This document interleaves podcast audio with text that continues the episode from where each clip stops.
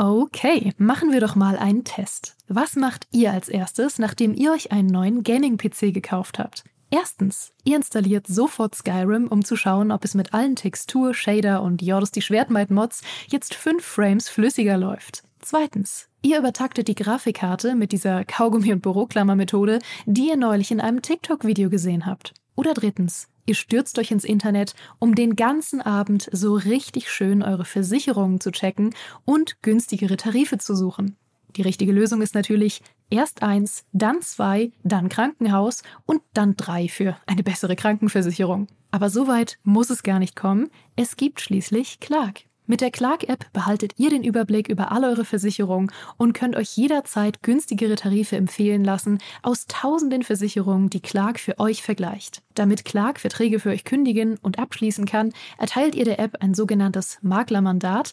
Eure Verträge gehen dann von euren alten Maklerinnen oder Maklern an Clark über. Das ist in der Versicherungsbranche so üblich. Diese Vollmacht könnt ihr danach aber auch jederzeit kostenfrei widerrufen. Ihr behaltet also die volle Kontrolle. Wenn ihr jetzt eure Versicherung hochleveln wollt, dann holt euch die kostenlose Clark-App, fügt zwei eurer bereits bestehenden Versicherungen hinzu und bekommt mit dem Code Gaming24 sogar noch einen 30 Euro Shopping-Gutschein für eure Lieblingsshops wie Amazon, Mediamarkt und Co. obendrauf. Ach ja, und lasst das bitte mit dem Kaugummi und der Büroklammer. Wer soll denn sonst in Zukunft den Podcast hören?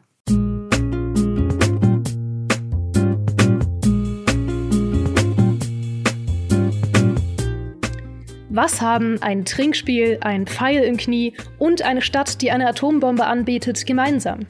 Nun, zum einen sind das alles drei Erlebnisse aus unseren drei Wochenenden und ihr müsst gleich alle erraten, welches davon zu wem gehört. Zum anderen sind das aber auch alles ikonische Momente aus Bethesda-Rollenspielen. Und damit herzlich willkommen zu Tag 2 unseres Starfield-Spieletagebuchs. Wir beantworten heute drängende Fragen wie: Was haben meine Eltern heute wieder veranstaltet? Wie geht es dem Adoring Fan? Und hat Micha endlich den Kaffee für seinen, seinen neuen Arbeitgeber besorgt? Außerdem wollen wir heute darüber sprechen, wie Starfield sich bei aller Kritik als Bethesda-Rollenspiel schlägt. Und dafür habe ich mir heute einen absoluten Bethesda-Experten eingeladen, den ich schon ewig mal hier im Talk haben wollte. Die Frage lautet, habe ich eventuell vor acht Jahren Bethesda bestochen, damit sie Starfield entwickeln, damit wir heute diesen Talk machen können, damit ich einen Grund habe, ihn einzuladen? Ja, vielleicht, aber ihr könnt mir nichts nachweisen. Herzlich willkommen, Valentin von den Rocket Beans. Schön, dass du hier bist. Hallo, schön, dass ich da sein darf. Und das war ja mal die beste Einführung, die ich, glaube ich, jemals irgendwo bekommen habe. Dankeschön, Dankeschön. Du hast nicht weniger verdient. Außerdem darf oh. ich begrüßen den Mann, der zur Standardbesetzung unserer Spieletagebücher und natürlich guter Talks gehört, aber deswegen auch nicht weniger aufregend ist. Herzlich willkommen, Micha. Schön, dass du da bist. Ah, schön da zu sein. Hallo. Captain Gräulich, mein Name. Ich habe ein Herz aus Gold, aber Gold kostet. Das ist mein Motto in Starfield. Perfekt. Dieser Talk heute wird euch übrigens präsentiert von der Starfield-Edition unserer GameStar-PCs powered by AMD. Und wenn ihr euch dafür interessiert, dann schaut doch gerne mal vorbei bei gamestar.de slash space. Für das optimale Weltraumabenteuer haben wir vier limitierte GameStar PC Leckerbissen für euch zusammengestellt. Von Full HD bis 4K ist alles dabei. Sagt Ruckeln Adieu und erobert das Weltall mit maximaler Grafik dank der performanten Radeon Grafikkarten und Ryzen CPUs. Die GameStar PCs kommen fertig bei euch an, zusammengebaut von den Hardware-Experten von Boostbox aus Hannover. Hinzu kommen 36 Monate Garantie mit Pickup und Return Return Service. Und das Beste, beim Kauf dieser vier GameStar-PCs erhaltet ihr die Premium-Vollversion von Starfield dazu. Bringt euer Gameplay auf das nächste Level und holt euch jetzt euren neuen GameStar-PC unter gamestar.de slash space. Damit können wir ja vielleicht einfach direkt mal mit einem kleinen äh, Was bisher geschah einsteigen. Ja. Was die letzte Folge passiert ist, wer wir spielen und womit es weitergeht. Zum einen für euch da draußen, aber auch für Valentin, der heute neu dabei ist. Das heißt, fangen wir doch gerne mal mit dir an. Wen spielst du überhaupt? Wer ist dein Charakter? Ja, ich spiele tatsächlich dieses Spiel nicht alleine, sondern aktuell mit meiner Partnerin zusammen. Und das macht auch besonders viel Spaß, wenn man sich dann immer die ganze Zeit beraten kann, welche Optionen äh, nehmen wir, wer wollen wir überhaupt eben sein, wie, wie sieht der Charakter in uns drin aus. Und ähm, wir spielen eine Frau, und zwar Lynn, und jetzt muss ich es richtig aussprechen, Lynn Starumbienski. Und zwar haben wir uns für eine äh, Frau entschieden, die quasi ähm, Sowjetwurzeln hat von vor 300 Jahren oder noch mehr eher, äh, die irgendeinen Vater oder so hatte, der ein krasser Astrophysiker war. Außerdem hat mir gefallen, dass in, das wird geschrieben, Star also wie der Stern und am Ende ist nochmal Sky sind die letzten drei Worte. Das uh. ergibt auch einfach ein super schönes Wortspiel. Normalerweise bin ich nicht gut da drin, aber als wir das hatten, war ich unheimlich stolz. Und äh, ja, wir sind aber eher so der Labertaschencharakter und ähm, haben anfangs den Diplomatie-Trade genommen, um so ein bisschen so einen Bonus in der ganzen Überredungskunst zu haben, weil ich habe mich schon immer in den Bethesda-Rollenspielen gerne mit Charisma irgendwie durchgepfuscht. Äh, es ist ja dann doch so, dass man irgendwie ab und zu nicht ums Kämpfen drumherum kommt. Finde ich aber auch gar nicht schlimm, das als kleinen Teaser, weil ich das Gunplay sehr mag.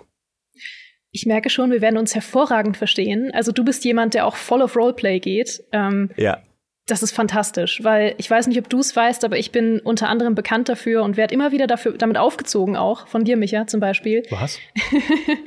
dass ich in Skyrim äh, mal einen kompletten Spieldurchlauf gespielt habe, in dem ich nur ein friedlicher Kohlbauer war mhm. und mit Drachen gar nichts am Hut hatte. ja, sehr schön. Ungefähr so ist mein Starfield-Durchlauf gerade. naja, nicht ganz. Aber ich habe mir ja gesagt, ich bin ein äh, nach Geld strebender Entdecker der aber nichts zu tun haben möchte, weil er auch introvertiert ist als mhm. Trade, mit der Constellation, also mit der ganzen Hauptgeschichte. Ich war seit der Einführung, als man dort zum ersten Mal ist und dann vorgestellt wird, hey, hier ist die Constellation, du hast ein Alien-Artefakt oder irgendein seltsames Artefakt gefunden und wir wollen jetzt wissen, was es damit auf sich hat, bin ich direkt rausgerannt wieder weil mich meine Eltern kontaktiert hatten und ich habe gesagt, auf Wiedersehen und ich war seitdem nicht mehr dort. Ich würde auch sagen, bis zum Ende unseres Tagebuchs werde ich da auch nicht mehr hingehen. Also das heißt, für die Story sind dann andere verantwortlich an dieser Stelle. Ich gehe einfach nur durch diese Welt, springe von System zu System und nehme alles an Quests mit, was ich bekomme. Alles. Also ich versuche jeden Job anzunehmen, einfach nur um Geld zu verdienen. Ich bin inzwischen Praktikant bei einem Industriekonzern und soll Kaffee holen, was ich äh, Full Disclosure bis heute nicht gemacht habe, weil so viel dazwischen gekommen ist. Unter anderem Ärger mit dem Gesetz dann und äh, sehr viel Ärger mit dem Gesetz, leider muss man an der Stelle sagen und verschiedene andere Sachen. Ähm, aber äh, ich habe, also ich muss tatsächlich, Starfield hat seine Schwächen, ne? wir haben in den Talks auch schon ein paar Mal drüber gesprochen, aber ich hatte jetzt in den letzten Tagen sehr viel Spaß damit, einfach mir so meine eigene kleine Geschichte zu schreiben und einfach nur da vor mich hin zu, zu werkeln in diesem Universum. Mhm, sehr gut. Dann äh, noch mal mein kleines äh, Wer bin ich, was bisher geschah. Ich spiele Ronnie, eine rechtschaffende und gesetzestreue ähm, Frachtfliegerin mit kleinem Fukuhila und Retro-Space-Feeling, die außerdem unglaublich naiv ist und das ist der einzige Grund, weshalb sie regelmäßig ähm, ein bisschen dubiose Aufträge annimmt, weil eigentlich würde sie das als gesetzestreue Bürgerin äh, in den United Colonies geboren niemals machen. Mit sowas hat sie eigentlich nichts am Hut, aber wenn Leute ihr sagen, nein, nein, das ist ein ganz legaler Auftrag, dann glaubt sie das, egal wie unglaubwürdig ihr das erzählt wurde. Außerdem ist, äh, glaube ich, ihre größte Motivation, dass ihre Eltern stolz auf sie sind. Und deswegen nimmt sie so ziemlich jeden Job an, den sie finden kann. Und ich habe zuletzt einen neuen Job angenommen, von dem ich heute später einiges Spannendes erzählen kann. Und ich kann schon mal verraten, ähm, ich bekomme viele Flashbacks an unsere Arbeitsbeziehung, Micha. Oh, Okay, jetzt bin ich äh, doppelt gespannt. Ja. Ja, und auch ein bisschen nervös. ja, zuletzt äh, haben wir darüber gesprochen, dass äh, meine Eltern mich bei meinem Arbeitsplatz bei der Constellation besucht haben und mir das unglaublich unangenehm war. Mhm. Ähm, und dass sie da rumgelaufen sind und meine Kollegen kennenlernen wollten. Ich glaube, die kennen meine Kollegen mittlerweile besser als ich, weil ich habe auch noch nicht so viel mit ihnen gesprochen. Sie wollten außerdem Kekse verteilen. ähm, ich habe den Adoring Fan getroffen natürlich als alter Oblivion-Hase und äh, habe ihn auch mit meinen Eltern bekannt gemacht. Das war schön. Mhm. Ach cool. Also indirekt leider nur. Ich bin äh, zur Constellation gefahren und ich hatte von Anfang an schon überlegt, ob es denn geht, dass die sich kennenlernen und ob meine Eltern ja. darauf reagieren würden. Ähm, ich habe beide zurückgelassen bei Constellation, weil ich dann Sarah mitgenommen habe und habe gesagt, gut, Ihr drei werdet euch bestimmt verstehen. Ihr wartet jetzt hier einfach mal in meinem Büro und ich mache meinen Job. Ich komme in ein paar Tagen wieder. Das schon mal ähm, vorausschickend. Ich bin bisher noch nicht wiedergekommen. Oh, okay. Weil ich große Angst habe, was passiert, wenn ich wiederkomme. ich habe große Angst, dass der Adoring-Fan und meine Eltern beste Freunde sind. das wäre gar nicht gut. Ja, Nein. das, das wäre gar nicht gut. Aber man muss ja sagen, es wird nicht passieren, wahrscheinlich, weil sie so nicht aufeinander reagieren, dann auch die Figuren, glaube ich, im Spiel. Aber man kann es sich ja selber zurechtlegen. Das ist ja das Schöne an diesen Bethesda-Spielen, dass man sich seine eigenen Geschichten und Abenteuer erlebt und schreibt und daraus auch so ein bisschen ein Kopfkanon entsteht. Ne? Auch durch das Rollenspiel, eine, meine Geldgier auf der einen Seite, meine äh, zwielichtigen Verbindungen, die ich pflege, auf der anderen Seite als V-Mann bei der Crimson Fleet, der ich ja bin. Ne? Ich habe ja die Piraten unterwandert, diese Quest jetzt auch bis fast zum Schluss gespielt. Ähm, ich will nicht spoilern, was da genau passiert. Es gibt ein paar coole Quests, schon mit diesem klassischen Bethesda-Quest-Design, das jetzt nicht, ich sag mal, nicht so ausgefeilt ist wie in einem Baldur's Gate. Also da gibt's auch zum Beispiel keine Fail-States, sondern es gibt halt einfach, du hast die Quest entweder geschafft oder du stirbst und dann machst du sie halt nochmal, aber nicht so, dass es irgendwie ganz viele unterschiedliche Questausgänge gäbe, beispielsweise. Mhm. Solche Sachen macht ja Bethesda nicht. Aber es gab ein paar coole Dungeons. Ich war in einer Gefängnisruine zum Beispiel unterwegs. Ich habe oh, äh, cool. äh, eine Basis der United Colonies infiltriert mit einer geklauten Uniform und mich dann darüber bewegt und alle Leute versucht zu überzeugen, dass ich dahin gehöre. Ich bin nämlich Fähnrich, habe den Nachnamen vergessen, aber wir kennen uns doch, Sir. du kannst wundervolle Sachen dann zu den Leuten da sagen eine, die beste Antwort ist, als mich jemand anspricht auf dieser Militärbasis und sagt, Wer bist du? Unter wessen Kommando stehst du? Du darfst ja überhaupt nicht in diesem Bereich. Und ich kann sagen, äh, ja, äh, hast du vergessen, ich stehe doch unter deinem Kommando. Und dann sagt er, hör auf, mich zu verarschen. Ja? Also Kleinigkeit, aber schöne Szene. Aber pass auf, ich konnte die Piraten-Questline nicht bis zum Schluss spielen, denn am Ende gibt es eine große Raumschlacht. Und die Fettbär ist zu schwach dafür. Die Fettbär ist mein Raumschiff. Ich habe es extra so genannt. Und es ist zu schwach. Ich werde abgeschossen am Schluss. Und äh, mhm. deswegen musste ich jetzt andere Sachen machen, um die Fettbär aufrüsten zu können. Mhm. Aber heißt das so, weil es auch sehr klobig ist? Die Fettbär? Nein, der ja, Fettbär. Hat das was mit Fett zu tun? Ja, es ist sehr klobig, das muss man sagen, aber für alle, die es nicht wissen und auch für dich natürlich, ähm, der Fettbär ist das Maskottchen unserer Podcasts. Das ist eigentlich ein Zauber aus Pathfinder okay. Wrath of the Righteous. Und seitdem wir über den Fettbär mal gesprochen haben bei unserem Jahresrückblick, begleitet er uns als Maskottchen. Und ich dachte mir, wie anders kann ich mein klobiges, langsames, unterbewaffnetes Schiff nennen, wenn nicht die Fettbär. Ja, aber Valentin fragt das völlig zu Recht, weil du darfst nur große und dicke Sachen Fettbär nennen. Ansonsten ja. ist es, ähm, verliert es auch an Charme. ja. Weil der Fettbär für dich zur Erklärung ist ein Bär, der sowohl sehr fett ist, als auch sehr fettig. Er hat tatsächlich ah, beide ja. Eigenschaften ja. und äh, rutscht gelegentlich auf seiner eigenen Fettlache aus. Ja. So Ach, wie meine wir. Güte, dann muss das also auch ein sehr glitschiges Raumschiff eigentlich sein. Es muss ja. sehr gl glossy sein. Ja, Valentin das, versteht das, das Konzept. Ist es, das ist es nicht. Nee, es ist, es ist eher, es ist klobig und äh, ja, es ist also man möchte es sich nicht als Modell in den Schrank stellen, sage ich mal. Es ist nicht die Enterprise ja. D. Es ist so, Aber kann, ja. kann ich daraus schließen, dass du auch schon ein bisschen Zeit mit diesem äh, Raumschiffbilder verbracht hast? Ich liebe ihn. Das war tatsächlich auch eine Frage hier bei uns im Chat, wie wir den Schiffsbilder finden. Ich liebe diesen modularen Schiffsbilder. Also ich finde es ganz fantastisch, dass man da seine Raumschiffe halt wirklich Stück für Stück auseinandernehmen mhm. und wieder zusammensetzen kann, äh, einzelne Komponenten upgraden, ähm, die halt wirklich die unförmigsten Schrottklötze da zusammen zusammenpuzzeln.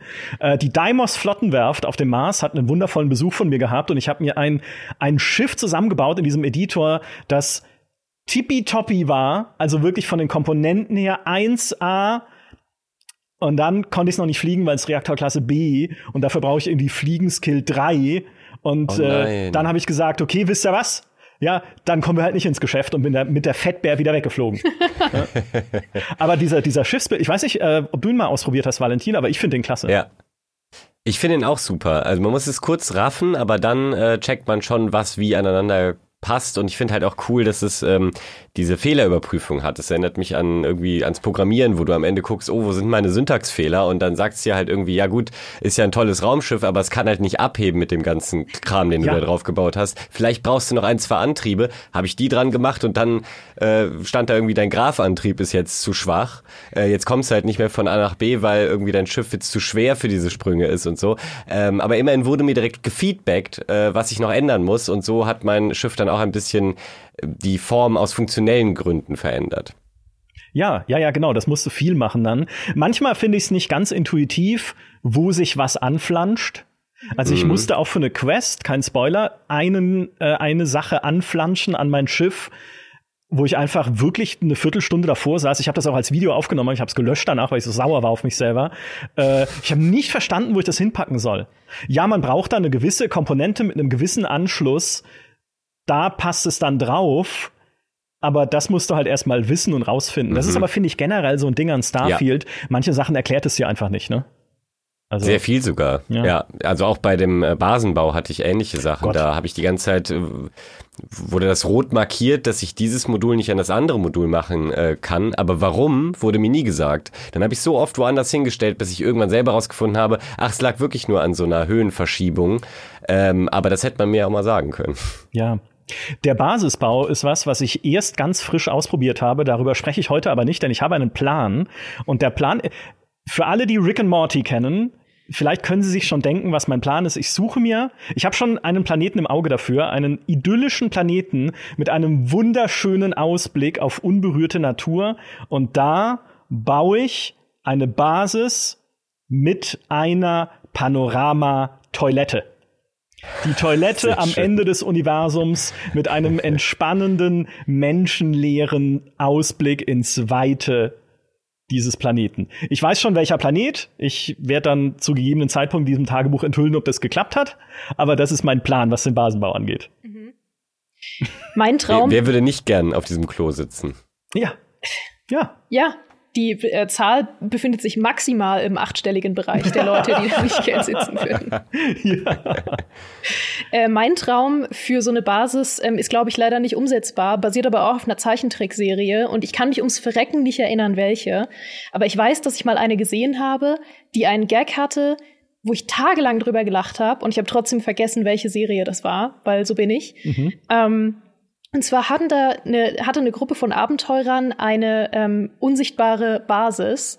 Und der Gag war, dass diese Basis nicht wirklich unsichtbar war, sondern nur die Außenmauer war unsichtbar. Das heißt, du hast die ganze Zeit gesehen, wie sie in dieser Basis sitzen.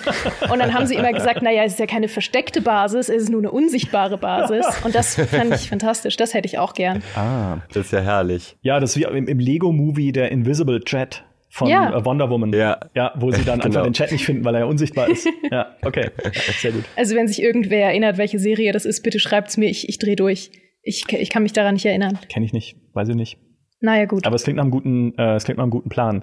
Ich kann an dieser Stelle, äh, vielleicht für alle, die das hinterher nur als Podcast hören, enthüllen, dass auf meinem Mikrofon hier ein ganz kleiner Hut sitzt. Ein wirklich sehr kleiner Hut, Durchmesser vielleicht zwei Zentimeter oder sowas. Und das hat einen Grund. Denn ich habe in Starfield beim Überreden, also wir sind irgendwie alle drei so Überrede-Skill-Fans, habe ich schon gemerkt.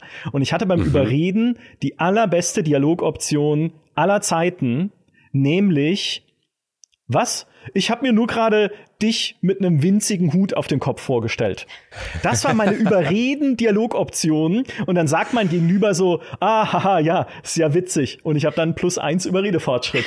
Und ich saß da und dachte mir, was ist denn das für ein Blöd, also, ne, was, was für ein, was ist das denn für eine Überredekunst, zu sagen, ich habe mich dich gerade mit einem winzigen Hut vorgestellt. Das mache ich bei meiner nächsten Gehaltsverhandlung hier bei GameStar auch. Sage ich zu meinem Chef David, hey, ich habe nur gerade gedacht, du hast einen winzigen Hut auf. Und er sagt, okay, hier hast du das Geld. Das ist ja der Hammer, Micha. Das probiere ich auch. Also ich ja. bin jetzt schon überzeugt von keine Ahnung was, aber du hast mich überzeugt. Ja. Mit diesem Hut. Mit diesem Hut. Ja, Wahnsinn. Ich also ich, das ist halt immer wieder, solche Sachen sind ja jetzt nicht, das ist ja nicht so programmiert, um einfach auf das zu reagieren, was gerade die Situation ist. Es ging überhaupt nicht um Hüte oder sonst was. Ich wollte einen, einen Shopkeeper, einen, einen, einen Besitzer von einem Rüstungsladen, von einem Waffen- und äh, Kleidungsladen auf Neon, auf diesem Cyberpunk-Planeten, dazu mhm. überreden, einer Gang Rüstungen zu verkaufen für weniger Geld. Einer Gang, der ich angehöre, deswegen auch bisschen Probleme mit dem Gesetz. Ähm, und da kam dann diese Option. Und ich musste sofort einen Screenshot davon machen, weil sie halt so absurd ist in dem in der Sekunde. Aber schon ist eine Geschichte draus geworden. Und das ist für mich so die Charakteristik dieser Bethesda-Spiele, einfach sich auch selber so, dass so eigene Geschichten entstehen, einfach aus der völlig zufälligen Kombination von solchen Faktoren. Ja. Ja. Da sind wir auch tatsächlich total passend schon im Thema, wie gut ist es eigentlich als Bethesda-Rollenspiel, weil wir werden heute, glaube ich, noch auf einige Kritikpunkte eingehen. Wir haben auch schon in den vergangenen Talks ein paar Kritikpunkte genannt, ähm, in denen Starfield schlechter ist als vorangegangene Einträge der Bethesda-Rollenspiele. Ja. Aber es gibt Punkte, in denen es tatsächlich auch besser ist. Und die Dialoge gehören für mich eindeutig dazu. Du hast es vorhin auch schon erwähnt, Valentin, dass du überhaupt die Möglichkeit hast, mit deiner Partnerin darüber zu fachsimpeln, wer ihr seid und was ihr machen und sagen würdet. Das ist eine Option, die gab es vorher in der Form nicht. Also in den ganzen alten Elder Scrolls Spielen ähm, war es in der Regel so, dass du höchstens Themen ansprechen konntest. Mhm. Dann konntest du sagen, Kaiserstadt, Gerüchte. Und dann konntest du sagen, mhm. ja, Nein, und das waren die Optionen, die du hattest. In Fallout, jetzt in Fallout 4, hattest du zwar mehr die Möglichkeit, den Charakter auszuspielen, da hattest du aber wieder nicht die Option, überhaupt zu sehen, was du sagst, sondern nur, was die generelle Richtung ist, was du sagst. Und jetzt haben sie tatsächlich die für mich liebste Variante geschafft, nämlich ganz normal unvertonte Rollenspieldialoge mit Varianz drin, ähm, wo du teilweise unterschiedliche Sachen mit meinst, teilweise aber auch die gleichen Sachen meinst, aber sie unterschiedlich ausdrückst. Mega, das hat mir wirklich, wirklich gefehlt, vor allem in Elder Scrolls. Ja, definitiv. Und halt dann auch, äh, ne, wie gesagt, ich frage alle nach Geld. Ich habe ein Herz aus Gold, ich helfe, ich bin nicht böse, aber ich will halt Kohle damit machen, einfach um reich zu werden. Ähm, das ist das eine, das kann man ja in vielen Rollen spielen. Und das andere ist, ich nutze keine Gelegenheit aus für einen dummen Witz. Also irgendwie immer, wenn eine total ernste Situation ist, sage ich immer so, äh, ja, aber Hauptsache äh, der Kuchen schmeckt oder so. Mhm. Ne? Und dann sagen mhm. alle immer, das ist jetzt nicht angemessen es ist, entschuldige bitte, wir werden hier beschossen von sonst was. äh, es ist nicht okay. Und ich sage, doch. Ja, aber das kommt ja ganz auf den Charakter an. Ich meine, der Barrett, den man ganz am Anfang trifft, der einem einfach mal sein Schiff überlässt, da war ich auch irritiert. Die Piraten greifen an, da geht totale Action und dann zoom auf Barrett zurück und er völlig cool, ja, das waren so ein paar Piraten und so, mhm. als wäre nichts passiert. Also ich muss sagen, ich finde, es wird ja äh, oft der Vorwurf laut, dass das auch gar nicht so gut geschrieben sei und äh, sicherlich stimmt das bei den ein oder anderen Dialogen und Quests auch absolut. Und ich muss aber sagen, wenn ich ernste Welten, die gut geschrieben äh, sind, haben möchte, dann, dann habe ich einen Witcher oder jetzt einen Baldur's Gate, aber ich mag auch an den Bethesda-Rollenspielen, dass die, ich formuliere das gern so, dass die Charaktere alle so ein bisschen ein Rad abhaben. Vielleicht nicht jeder und jede, aber viele und auch manchmal wirklich äh, etwas unglaubwürdigen Krams reden und ähm, das holt mich aber komplett ab. Ich hatte am Anfang von Starfield so ein bisschen die Sorge, weil es ja dieses äh, Hard Science Fiction Setting hat und sich ein bisschen ernster nimmt, dass sie genau dieses Element des Klamaukigen, was ich daran so mag, viel zu sehr rausgenommen haben. Und am Anfang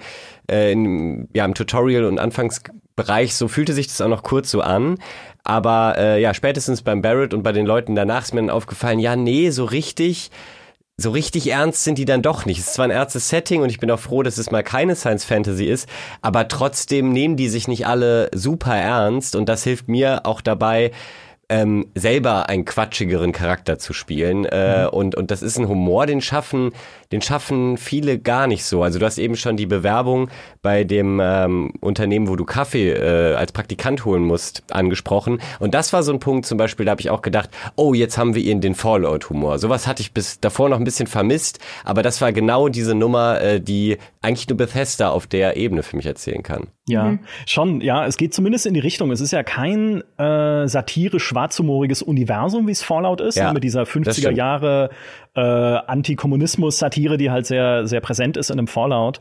Aber es ist trotzdem ne, einfach diese rotzigen Antworten geben zu können, das hilft schon sehr viel. Also auch mhm. bei einem mhm. Bewerbungsgespräch, wenn du sagen kannst, in fünf Jahren führe ich dieses Unternehmen. Genau, und dann ja. sagt dein Gegenüber halt so, ja, ja gut, das wollen wir erst mal sehen, ne? aber äh, schön, dass du motiviert bist. Ja. und ähm, da, ja, es ist halt einfach, das, das ist auch so diese Prise, sie können das ja bei Bethesda. Ne? Ich meine, die haben auch Fallout gemacht, das ist ja eigentlich in ihrem Blut auch sowas zu schreiben. Ja. Und schön, schön, dass es das gibt. Ich freue mich da immer wieder drüber. Ich wähle diese Optionen auch immer natürlich, weil das bin halt ich. Ja. ja. ich muss auch sagen, ich bin sehr zufrieden mit der Möglichkeit, die ich habe, mich als sehr rechtschaffen, aber auch sehr dumm zu spielen. ähm, ich habe neuerdings ein Fable für sehr dumme Charaktere, in Baldur's Gate ja auch schon. Da bin ich aber als Ausgleich sehr stark. Mhm. Ähm, Im Moment habe ich keinen Ausgleich. Im Moment bin ich einfach nur rechtschaffen und ein bisschen dumm. ähm, ist aber auch schön. Ja. Und ich, ich bin sehr zufrieden damit, ähm, was für Möglichkeiten ich habe, das auszuspielen, weil ich sehr oft, wenn Leute mir sagen, hey, ich habe hier einen richtig dubiosen Auftrag für dich, sagen kann, ha, ist das irgendwas Dubioses? Und dann sagen sie, nein, nein, mach dir keine Sorgen, zwinker, zwinker. Und dann kann ich sagen, okay, cool. Und wenn ich dann merke, es ist doch irgendwas Dubioses, kann ich zurückgehen und sagen, meine Güte, das war ja mega dubios. Ich will damit eigentlich gar nichts zu tun haben. Und dann bin ich immer ganz schockiert am Ende. Ich habe mir für solche Fälle eine eigene Philosophie zurechtgelegt mit meinem Charakter. Und die ist, immer wenn ich weiß, dass ich jemandem schade, dann nehme ich von dem auch gleich wieder Aufträge an, weil dann helfe ich ihm ja auch wieder. Also ein Beispiel ist, ich bin bei Galbank eingebrochen in diese galaktische Bank und gleichzeitig habe, habe ich aber von ihren Mitarbeitern vorne an, am Tresen Aufträge angenommen, Schulden einzutreiben. Und damit ist mein Gewissen rein. Weil damit ist ja für die quasi, äh, für die wieder null. Ne? Also damit sind die ja wieder, ne? ich schade ihnen auf der einen Seite, auf der anderen Seite helfe ich ihnen, damit sind wir wieder neutral. Das, die beste Szene, das muss ich erzählen an der Stelle, die beste Szene ist, als ich verhaftet wurde auf Neon. Neon äh, ist eben diese Cyberpunk-Welt und auf der wird mir ein Mord angehängt den ich nicht begangen habe, wird mir angehängt und dann musst du halt, äh, wirst du von der Polizei verfolgt. Ich wurde auch tatsächlich verfolgt durch Neon von der Polizei, weil es Ach, gab nice. dann eine Polizistin, die mir nachgerannt ist durch diese ganze Stadt. Und bis auf die Dächer hoch, ich bin dann irgendwie auf die Dächer hochgesprungen mit meinem Chatpack, ist sie mir immer noch über die Treppen nachgerannt und hat die ganze Zeit gerufen, stopp, Neon Security, bleiben Sie stehen, du machst es alles nur noch schwerer für dich, Junge. Und ich renne und renne und renne da noch in andere Gangster rein, die dann auch noch auf dem Dach waren, die dann angefangen haben, auf mich zu schießen fantastische Verfolgungsjagd, ähm, aber darauf wollte ich gar nicht hinaus. Irgendwann haben sie mich erwischt. Irgendwann haben sie mich verhaftet äh, bei Neon und Du bist dann, also du kannst dann zwei Sachen wählen. Entweder du kommst ins Gefängnis, dann verlierst du Erfahrungspunkte, das ist indiskutabel, das macht keiner. Oder du zahlst eine Strafe und es gibt zwei Möglichkeiten, die Strafe zu zahlen. Entweder du zahlst eine niedrigere Strafe, dann werden aber auch alle Gegenstände dir weggenommen, die du gestohlen hast. Und da hatte ich oh. einige im Inventar, die nicht ganz legal erworben äh, waren. Oder du zahlst eine höhere Strafe, dann sagt, also quasi Bestechung noch zusätzlich, dann sagt halt äh, der Polizist oder die Polizistin, die dich da verhaften, ah, okay, oh, da drücke ich doch mal ein Auge zu ne, wenn ich irgendwie noch 2500 Credits oben drauf bekomme. Aber ich bin ja ein sparsamer Charakter und habe gesagt, ich besteche niemanden. Gleichzeitig ist es aber enorm sinnlos, ein Feuergefecht mit der Polizei anzufangen, weil dann ist die ganze Stadt mit dir verfeindet. Und auch Quest-NPCs sind mit dir verfeindet. Die können zwar nicht sterben, was typisch Bethesda ist, ne, ist halt äh, einfach, dass man die nicht umbringen kann, aber dann fangen sie halt an, auf dich zu schießen. Du kannst nicht mehr mit ihnen reden, du kannst sie dann auch auf sie schießen, dann gehen sie irgendwie in die Knie und kriechen auf dem Boden rum, aber es ist mit dieser Stadt da nichts mehr anzufangen, wenn du halt eine Schießerei anfängst. Was ich ein bisschen schade finde, weil ich hätte schon auch gern die Option, mich da rauszukämpfen, habe ich dann in dem Fall nicht gemacht sondern habe gesagt, okay, ich zahle meine Strafe, aber die niedrigere nehmt mir halt meine gestohlenen Gegenstände ab. Komm ins Gefängnis, beziehungsweise aufs Polizeirevier, kann dann da wieder rausgehen und ich denke mir, hm, ich komme komischerweise aufs Polizeirevier und stehe direkt vor dem Raum, in dem die konfiszierten Gegenstände sind. Geh in den Schleichmodus, die anderen Polizisten gucken weg, schleich mich in diesen Raum, knacke dort die Truhe mit meinen konfiszierten Gegenständen und klau sie einfach wieder zurück. Geh dann raus aus diesem Raum, verlasse fröhlich pfeifend das Polizeirevier, steht vor der Tür eine Wache und sagt, hey, du da. Und ich schon so, oh oh, du hast doch diesen Spacer-Abschaum erledigt. Hier ist ein kleines Extra für dich. Und drückt mir Credits in die Hand. What? Mir, dem Typen, den sie gerade verhaftet haben, wegen Mordes, wofür ich auch meine gerechte Strafe bezahlt habe, 10.000 Credits. Günstig. Und dann komme ich da raus und zu mir sagt, völlig zu, zusammenhanglos und zufälliges Aufeinandertreffen dieser Ereignisse, weil ich irgendwo im Weltraum halt mal Spacer-Raumschiffe zerstört habe. Und Spacer sind der, der Abschaum dieses Universums. Ja, das sind halt irgendwie weltraumfahrende Piraten, Mörderbanden. Und weil ich die halt irgendwie ein paar von denen halt besiegt habe, sagt dann die Neon Security, hier ist ein kleines Extra für dich verurteilter Mörder, der gerade unsere Asservatenkammer ausgeräumt hat. Großartig. Ja, gut, das wissen sie ja nicht. Stimmt, stimmt, das wussten sie nicht. Aber toll. Und ich dann gleich so, ach, die Neon Security sind ja doch eigentlich feine Kerle. Gut, dass wir uns hier nicht alle gegenseitig erschossen haben. So. Ist ja fabelhaft. Das Timing ist auch manchmal sehr relevant ja. und das war da ziemlich gut. Ja, genau. Ich habe das unglaubliche Bedürfnis, ähm, auch im Kontext dazu, jetzt mein Erlebnis vom Wochenende zu erzählen. das mich so an uns erinnert hat. Oh. Weil anhand dessen kann ich sehr gut, glaube ich, die positiven Punkte erläutern, die ich mittlerweile an Starfield finde, trotz aller Kritik, die ich am Ende auch noch mal loswerden muss. Aber als Bethesda-Fan und als Fan von Bethesda-Quests und Bethesda-Momenten habe ich eine Sache erlebt, die eigentlich gar nicht groß der Rede wert war, ähm, aber trotzdem sehr viel von diesen Sachen hatte, die ich an Bethesda liebe. Und zwar habe ich erlebt, ich war auf dem Mars und äh, habe da einen äh, Miner angesprochen und er meinte, ach, er ärgert sich so, er wünschte, sie hätten bessere Ausrüstung, weil sie schaffen irgendwie so wenig mit der schlechten Ausrüstung und ähm, ob ich da vielleicht irg irgendwie helfen könnte. H habt ihr die Quest auch erlebt, bevor ich weiter erzähle? Nee. Ich glaube nicht, nee, nee. Okay, sehr gut, dann kann ich euch noch was Neues erzählen. und habe ich gesagt, ja, okay. Ähm, ich hatte auch wieder die Option zu sagen, wow, das klingt dubios. Habe ich natürlich nicht gesagt, weil das äh, habe ich, hab ich nicht erkannt, dass das dubios klingt. Hat er gesagt, ja, ähm, also erstmal müsstest du uns äh, so helfen, indem du äh, einfach bei uns quasi schwarz mitarbeitest, damit wir unsere Quote übererfüllen, ohne dass sie wissen, dass wir einen Mitarbeiter mehr hatten. Dann habe ich gesagt, okay, ja, klingt gut. Äh, habe nicht gesagt, es klingt dubios, habe das gemacht. Dann haben sie gesagt, okay, jetzt äh, Schritt zwei des Plans wäre, dass ähm, wir es schaffen müssen, dass diese Ausrüstung, die ich vor Monaten beantragt habe, dass die durchgewunken wird beim Chef.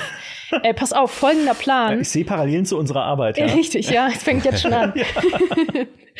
Folgender Plan. Ähm, die Chefetage sucht gerade eine Assistenz der Geschäftsleitung. Und du könntest dich darauf bewerben und könntest als Assistenz der Geschäftsleitung natürlich an seinen PC gehen und kannst Anträge bestätigen und könntest diesen Antrag durchwinken. Da habe ich gesagt, okay, ähm, ich suche immer Jobs, klingt gut.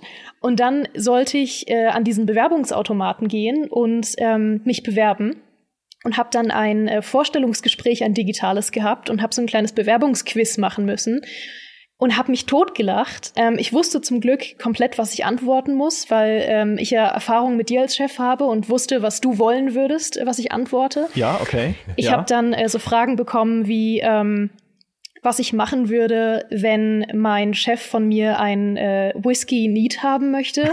Eine Option wäre gewesen, hahaha, Fangfrage, Alkohol ist nicht erlaubt auf der Arbeit. ja, ja, ähm, ja. Das habe ich nicht genommen natürlich. Mhm. Ähm, die andere Frage war dann auch, was ich machen würde, wenn mein Chef mich äh, außerhalb meiner Arbeitszeit betrunken anruft und will, dass ich äh, im Büro noch was erledige. Habe ich gesagt, ähm, ich würde ihn äh, betreuen, bis er wieder nüchtern ist. Ah. Ich dachte auch Fangfrage, wieso außerhalb der Arbeitszeit? Richtig. ja. ähm, ich wurde gefragt, was ich machen würde, wenn mir jemand eine Nachricht schickt, ähm, in der belastende Beweise für meinen Chef drinstehen. Habe ich gesagt, ich würde meinen Chef für eine Gehaltserhöhung erpressen. ja, kenne ich, ja, das ja, kann ich bestätigen. Ja. Das äh, besprechen wir natürlich nicht öffentlich, aber du weißt, wovon ich rede. Oh, oh. und solche Fragen. Und dann habe ich das alles beantwortet. Er musste auch noch was über meine Vergangenheit erzählen, was ich total cool fand, weil ich mag so Momente, in denen ich subtil quasi noch meine Vergangenheit mitformen kann durch mhm. Dialoge. Konnte dann sagen, welchen Abschluss ich habe und ob ich schon Erfahrung in solchen Jobs habe und so. Und dann bin ich wieder zurück zu dem Typen, der meinte, okay, cool, jetzt habe ich einen Plan, wie du diesen Job auf jeden Fall kriegst. Du loggst dich jetzt in den Computer von unserer Personalerin ein und löschst alle anderen Bewerbungen. ich gesagt, okay, klingt gut. Bin zu dem PC von dieser Personalerin gegangen, habe festgestellt, oh mein Gott, das ist eine Frau, mit der ich vorhin in einer anderen Bar gesessen und getrunken habe. Okay. Und die mir vorhin noch andere Sachen aus ihrem Leben erzählt hat. Das ist nämlich so eine Gruppe von drei Kolleginnen gewesen, die ich in der Bar getroffen habe, mit denen ich kurz gesprochen habe, habe gehört, ah ja, eine von denen ist Personalerin, die andere hat erzählt, dass sie gerade eine Scheidung durchmacht und haben die drei so gesagt, ja, lass doch mal am Wochenende wieder was machen, um dich abzulenken und so. Die hatten schon voll das eigene Leben mhm. und plötzlich stehe ich an ihrem Schreibtisch und sehe so, oh, sie ist das, okay. Also schon mal mega cool, diese Connection zu ja, haben. Schon. Mhm. Und ähm, dann musste ich aber warten, weil sie hat ja noch gearbeitet. Ich wusste ja aber, weil ich sie in der Bar getroffen habe, um wie viel Uhr sie in der Regel in der Bar ist. Hab also bis dahin gewartet, bin zurück, dann war ihr Schreibtisch leer ähm, habe mich in ihren Schreibtisch eingeloggt und konnte mir dann die Bewerbungen, die ich gelöscht habe, auch alle noch durchlesen. Ach, cool. So toll.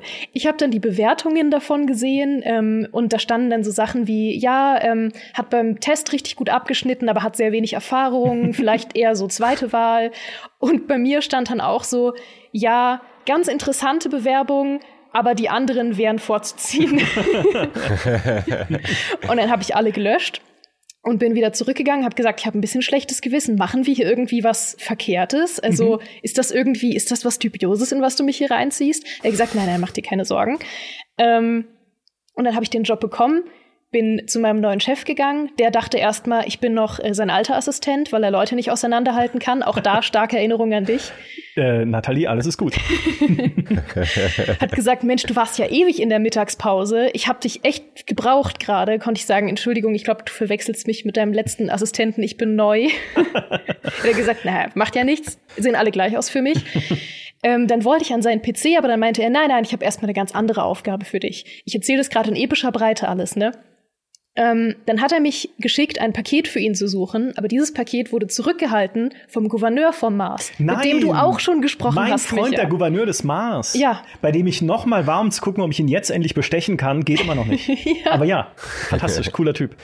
Mega cooler Typ. Zu, zu dem bin ich dann gegangen und habe gesagt, hey, ich wollte dieses Paket abholen für meinen Chef. Dann hat er aber gesagt, ich habe schon von dir gehört. Ich habe mitbekommen, dass du hier Aufträge für Leute erledigst, weil ich hatte ja schon mehr Sachen auf dem Mars gemacht. Mhm. Hat er gesagt, pass auf, eventuell gebe ich dir das Paket. Ähm, ich halte das übrigens zurück, weil dein Chef Steuerschulden hat. Ähm, das weiß er eigentlich auch. Ich habe ihm das vor Monaten geschickt. Aber ich gebe dir das Paket, wenn du jetzt was für mich erledigst. Ich habe mitbekommen, dass du so ein bisschen ne, Sachen für Leute erledigen kannst.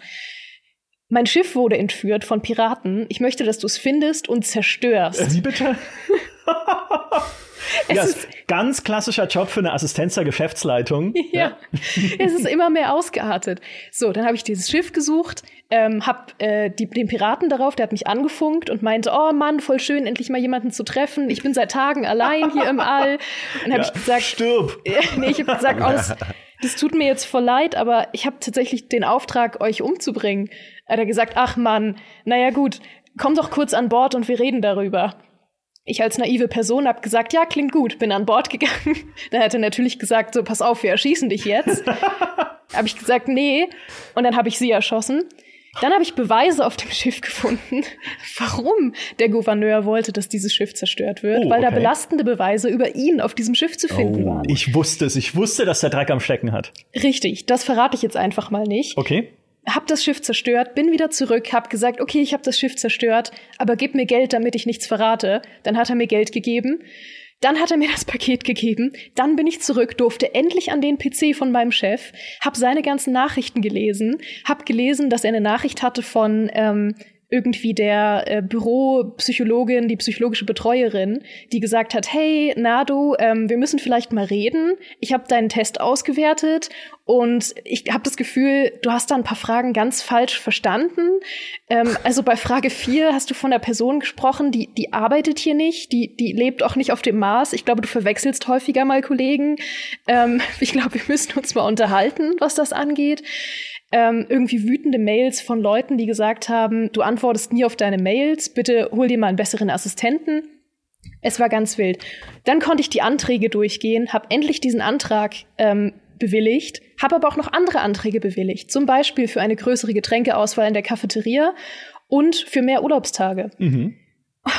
Und Schön. dann bin ich zurück und da bin ich jetzt. Das ist ja fantastisch. Und diese Quest geht immer noch weiter. Okay. Das klingt ja super. Mhm. Also das, das hatte, das hatte so viel mit Querverweisen, mit einer Quest, die immer weiter ausartet, mit Leuten, die ich vorher schon getroffen hatte und die dann relevant werden. Das sind halt alles diese Sachen, die ich an Bethesda liebe und die da echt ja. sehr, sehr stark gewesen sind. In dieser Nebenquest, muss man sagen. Meinst du, dass es anders gelaufen wäre, wenn du bei dieser ähm, Nummer, wo du das Schiff äh, angedockt hast und die irgendwie besucht hast, da hättest du doch auch irgendwas sagen können, dass du die vielleicht das Schiff direkt abschießt oder du hättest ja nicht drauf gehen müssen. Ja, nee, auf da musst jeden du nichts Fall. sagen, da musst du ja nur ballern. Genau, das finde ich aber cool, dass wenn man dann sich für einen anderen Weg entscheidet, der aber auch irgendwie noch ausgestaltet ist, dass dann da irgendwie entweder über Environmental Storytelling oder eben dadurch, dass du wirklich irgendwelche Beweise findest. Nur deswegen konntest du uns jetzt ja mitteilen, dass dieser Gouverneur vom Mars irgendwie gar nicht so ein feiner Kerl zu sein scheint. Und du kannst aber halt an sowas auch vorbeilaufen und, und mhm. das mag ich so, dass dann ähm, belohnt wird, wenn du mal ein bisschen tiefer gräbst und äh, eigentlich selber entscheidest, ich mache mir die Quest jetzt noch ein bisschen länger, ich will ein bisschen genauer wissen, was hier los ist. Ja, auf jeden Fall. Also du sagst es völlig richtig. Es gab mehrere Optionen, wie ich das hätte machen können. Ich hätte es direkt abschießen können. Ähm, ich hätte als ich äh, auf das Schiff gegangen bin, noch besser mit ihnen verhandeln können. Ich bin leider gescheitert an der Überzeugendenprobe, mhm. aber ich hätte besser mit ihnen verhandeln können, dass sie mir verraten, warum ähm, das Schiff zerstört werden soll. Oder sie haben mir noch angeboten, weil ich bin nicht komplett gescheitert bei Überzeugen, sondern nur knapp. Deswegen haben sie mir dann noch angeboten, dass sie mich nicht umbringen, wenn ich ihnen mein Schiff gebe. Das hätte ich auch machen können, aber das wollte ich natürlich nicht. Tolle Geschichte. Herrlich. Ja. Valentin, du Und bist dran. Jetzt musst du uns Ja, ich will noch eine, eine Frage, weil das mhm. ist doch aber trotzdem jetzt ein anderes äh, Unternehmen als das, was auf Neon sitzt. Hier, Ryujin Industries war es nicht, ne? Das ist ein anderes, ja. Das ist dieses äh, Mining-Unternehmen, was auf dem Mars Eisen abbaut. Ich habe gerade den Namen ah, nicht parat. Mhm. Ähm, ich bin eine ganz schlechte Arbeitnehmerin. Geschäftsleitung. ich habe so viele Jobs. Ah, hi, äh, hallo, ja, hier ist dieses Mining-Unternehmen. Sie wissen schon, dass auf dem Mars Eisen abbaut. Ich, äh, Sie haben ja gewählt. Sie wissen schon, wo Sie rausgekommen sind. Ist fantastisch. In, in welchem Stream sind wir hier, Geraldine? Ich, ey, du stellst Fragen, wirklich keine Ahnung. Ja. Ähm, du bist hier dieses Unternehmen, was so Streams macht, dieses ihr wisst schon. Gaming-Magazin. Ja, genau. Boah, ich habe so viele Jobs. Gaming-Magazin. Ja. ja. ja.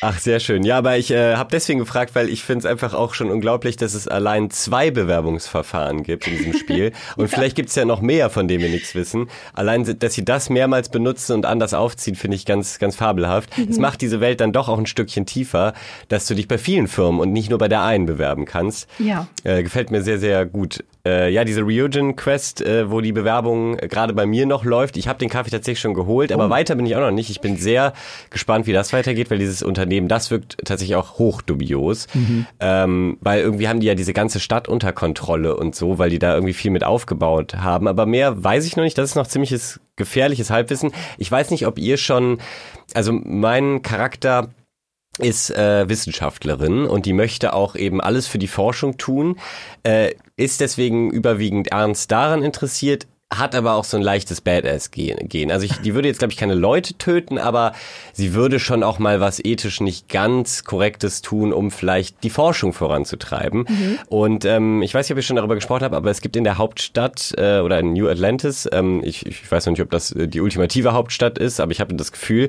äh, da habe ich einen Wissenschaftler getroffen, der ein Problem mit einem Baum hat. Kennt ihr den? Oh ja, der Baummann, ja, ja. Aber ich bin ihm noch nicht, also ich habe schon ein paar Aufträge für ihn gemacht, aber noch nicht bis zum Ende. Ich hab. Ah ja, okay. Dann äh, will ich äh, auch gar nicht das Ende jetzt irgendwie durchspoilern oder so, aber ähm, die Quest hat mir insofern großen Spaß gemacht, als dass es da witzige kleine Momente gab. Und zwar kam, kommt irgendwann so ein Punkt, also ich hole die äh, Zuschauerinnen und Zuschauer trotzdem nochmal von vorne ab, man latscht da halt so rum und ähm, sieht einen Wissenschaftler einen Baum anstarren und kann dann auch so Sachen äh, irgendwie fragen, warum starrst du einen Baum an? Das habe ich natürlich nicht gefragt, so würde sich eine Forscherin niemals verhalten, sondern die weiß natürlich ganz genau, was er da macht. Äh, jedenfalls erkennt der irgendwie, dass irgendwas mit der äh, Natur auf dem Planeten, ich glaube Jameson heißt er, da im Alpha Centauri-System, irgendwas ist damit nicht ganz richtig. Und zwar misst er das an diesem Baum, weil mhm. der hat sich irgendwie innerlich verflüssigt und er braucht aber noch ein paar Daten. Dann wird es auch wieder so ein bisschen quatschig erstmal, weil da muss man so ein paar Sensoren in New Atlantis einsammeln, wo man denkt so, meine Güte, also selbst in unserer Zeit können diese Daten schon wireless übertragen werden. Warum muss ich jetzt so weirde Eier einsammeln, die dann auch noch von einem Kind geklaut werden? Das hat's weiterverkauft, da muss man das erstmal noch zurück äh, erlabern oder äh, erkaufen. Äh, jedenfalls hat er dann seine Daten, man kommt irgendwie eine kurze Zeit später wieder und er hat die ausgewertet und sagt, oh, das ist noch alles viel schlimmer, als ich dachte. Es wird ein riesen, eine riesige Gefahr für den Planeten, denn dieser Baum, der möchte sich äh, gerne paaren mit einem anderen Baum und äh, sendet quasi so Schwingungen und äh, wenn aber kein, also ich habe das so verstanden, der hat auch ein bisschen konfus geredet, dass wenn kein anderer äh, paarungswilliger Baum in der Nähe ist, dann werden diese Schwingungen immer stärker, damit er vielleicht irgendwann einen anderen Baum erreicht. Die Schwingungen werden dann aber so stark, dass sie halt die, die Gebäude in der Umgebung hier der Stadt zerstören könnten und auch irgendwie den Menschen schaden könnten. Und dann checkt ja, man natürlich, ja. ja, das ist, das ist ein Riesenproblem. Da müssen wir, müssen wir natürlich was machen. Und dann hat er aber auch erstmal noch so ein menschliches Problem und ähm, braucht die Hilfe von einem verfeindeten Wissenschaftler, der auch bei, äh, mit ihm zusammen beim MAST arbeitet. Und äh, da hat man dann die Möglichkeit, ihn entweder zu überzeugen ähm, oder für ihn tatsächlich was ähnliches wie in deinem Bewerbungsverfahren zu machen und zwar äh, einzubrechen und irgendwas an seiner Akte zu ändern, damit er höhere Beförderungschancen hat. Und eigentlich war ich gewillt, das zu tun, weil ich dachte, ey, anders komme ich nicht an die Daten. Der mag den Wissenschaftler, mit dem ich da zusammenarbeite, überhaupt nicht und würde diese Daten also niemals freiwillig rausrücken und äh, war kurz davor, das zu drücken und dann, und das finde ich so toll in Starfield, da schalten sich ja immer mal die Begleiterinnen oder Begleiter eben ein und ich war gerade mit der Sarah vom ähm, äh, na, wie heißt äh, die Nummer jetzt hier? Ich habe auch nicht so viel dieser Hauptquest gemacht. Von der Hauptquest. Danke, von der Constellation. Die war dabei und äh, eigentlich mochten wir uns ganz gern und so, aber sie hat mir dann auch ganz klar das Statement rausgehauen, du, das fände ich nicht so geil, wenn wir da jetzt einbrechen. Und äh, dann habe ich gedacht, ja, ist ja irgendwie doof was mache ich denn jetzt? Und ich habe ich hab auch rausgefunden, man kann auch einfach mit denen um die Ecke gehen, die kurz da abstellen, dann warten, die hören das Gespräch nicht, du kannst dich komplett daneben benehmen und wieder zurückkommen und nichts ist passiert.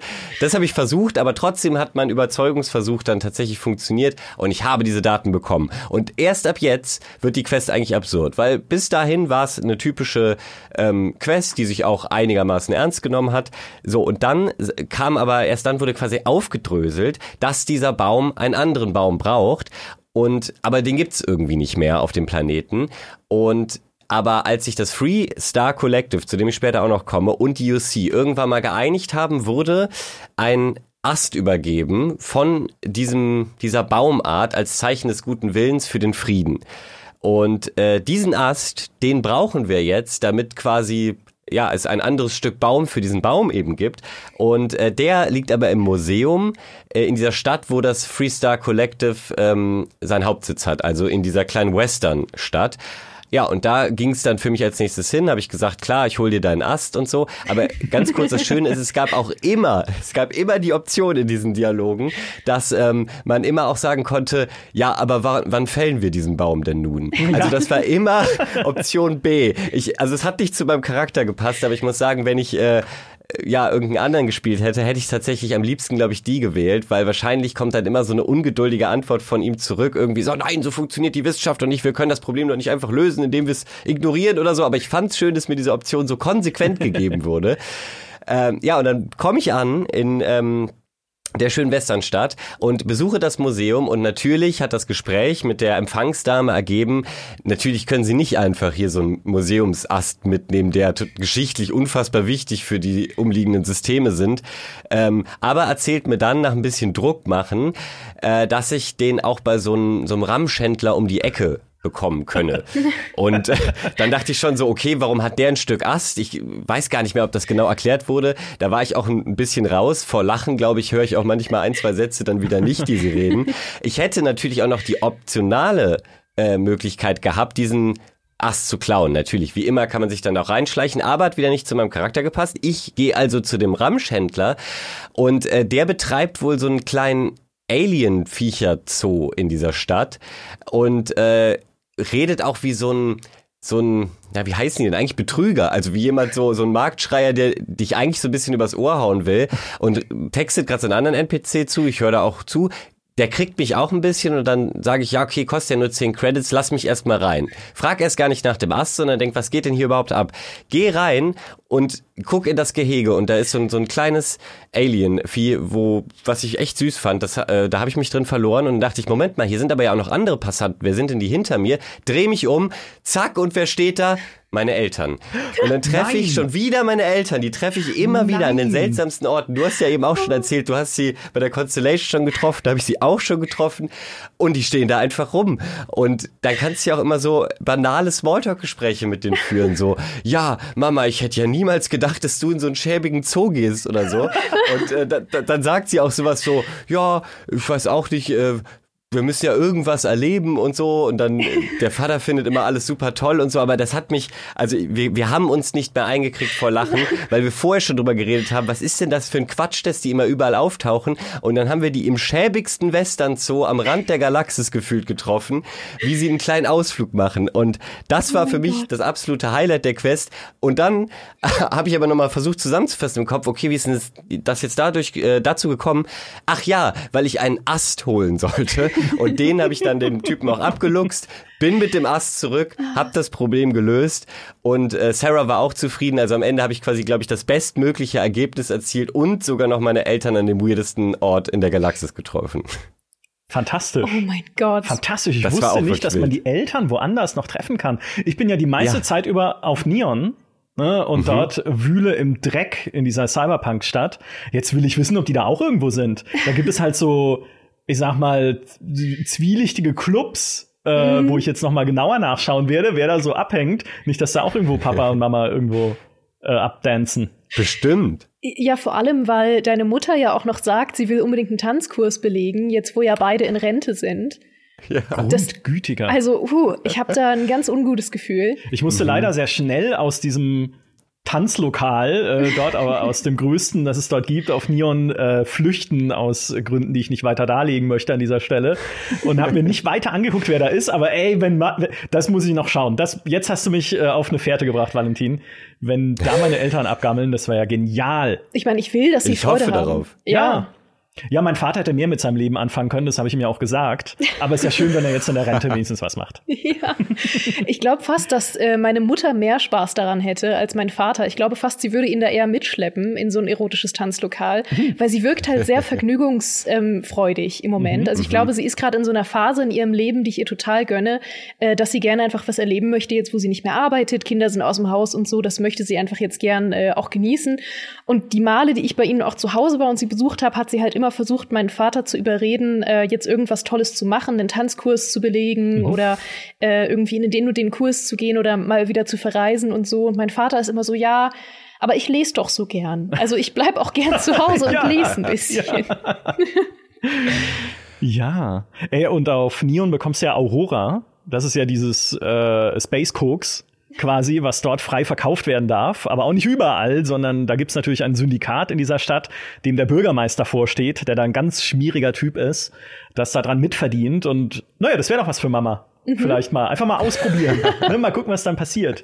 Einfach ich habe auch schon Im. Alter mal was Neues wagen. ja, ich habe Ja. schon mal Aurora geklaut in einer Bar, weil ich auf Neon irgendwie im Untergeschoss unterwegs war. Sie hat mehrere Stockwerke, diese Stadt, und das Untergeschoss, also es wird immer schäbiger, je weiter man nach unten kommt, typisch Cyberpunk. Und im untersten Untergeschoss gibt es irgendwie so eine Fressbude, die überhaupt keinerlei Belang hat für irgendwas. Aber wenn du dran vorbeigehst, sagt halt der Typ so gelangweilt, hey, schau dir mal unsere, hier gibt's irgendwie, es hat einen ganz bizarren Namen, irgendwie Schlons, ja, quasi. Also hier gibt's äh, Flomp, ja, irgendwie, weiß nicht, irgendwie ein total komisches Wort. Und dann habe ich mich umgedreht auf dem Absatz, wollte eigentlich nur vorbeirennen zu meiner eigentlichen Mission und bin dahin. Und dann gesagt, Moment, das will ich jetzt wissen. Und hab mit dem geredet und der ist halt völlig demotiviert und sagt so, ja, willst du was essen? Ja, komm, schau dir halt die Karte an. Ach, ist doch eh so ein Tag heute.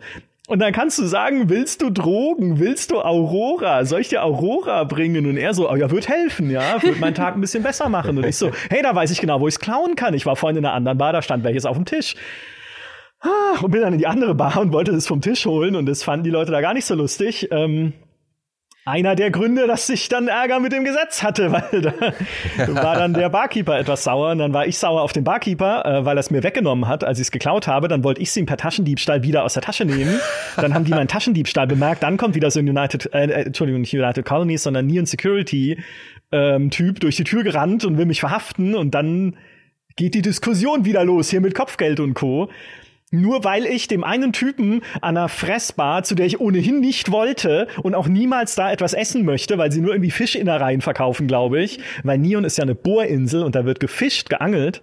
So riesige, komische, widerliche Alienfische. Und das, was da rauskommt, verkaufen die da wohl zum Essen. Und das will ich nicht, aber ich wollte dem Typen halt einfach Drogen bringen, weil ich ein netter Mensch bin. Und dachte, er zahlt vielleicht dafür.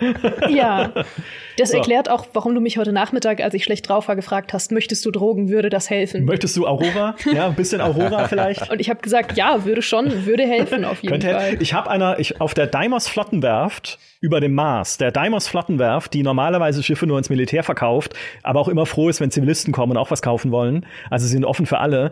Da habe ich eine Frau getroffen, die da äh, Verkäuferin ist und eigentlich, die hat, mit der, mit der kann man ein bisschen reden, aber im Endeffekt läuft es darauf hinaus, dass sie einfach ein Bier will aus New Atlantis. Und dann bin ich nach, also war ich später mal wieder in New Atlantis, habe ihr ein Bier gekauft in der Bar, bin zurückgeflogen, dann wieder, um mein neues Schiff da auszurüsten, das ich haben wollte, das dann zu teuer war, und habe ihr das Bier gebracht. Und es ist absolut belanglos. Es führt zu nichts. Es ist nur eine Fetch-Quest. Es ist nicht mal gut geschrieben. Sie sagt dann, hey, danke für das Bier. Aber trotzdem hatte ich ein gutes Gefühl dabei, irgendwie dieses Bier ihr zu bringen. Weil sie hat mich Es halt funktioniert gebeten. halt trotzdem. Ja. Ja. Ja, also diese Art von Quests haben sie wirklich besser, ich will nicht sagen grundsätzlich besser gemacht, weil Nee. die sind schon auch teilweise charmant in vergangenen Elder Scrolls oder Fallout gewesen. Die sind nicht nur schlecht, wenn du solche bloßen Sammel- oder bring irgendwo was hin Aufgaben hast. Die sind schon manchmal sehr charmant verpackt, aber sie sind es eben auch wieder in Ja, Starfield. du also Du musst es halt auf eine bestimmte Art und Weise spielen, weil es wäre jetzt an der Stelle zum Beispiel nicht sinnvoll oder auch kein Spaß zu sagen, okay, dann mache ich halt von der Flottenwerft aus Schnellreise nach Jamison, nach New Atlantis, hol das Bier aus der Bar, mach Schnellreise Reise wieder zurück, gebe das Bier ab, dann kriege ich halt 20 Erfahrungspunkte und 500 Credits oder was auch immer und dann habe ich die Quest abgehakt. Wenn man so spielt, ist es nicht gut. Weil es gibt ja auch viele Quests, viele so Fetch-Quests, die dann einfach nur wirklich sind, das Ziel ist 50 Meter weiter oder 100 Meter weiter, hol irgendwas und dann komm wieder zurück.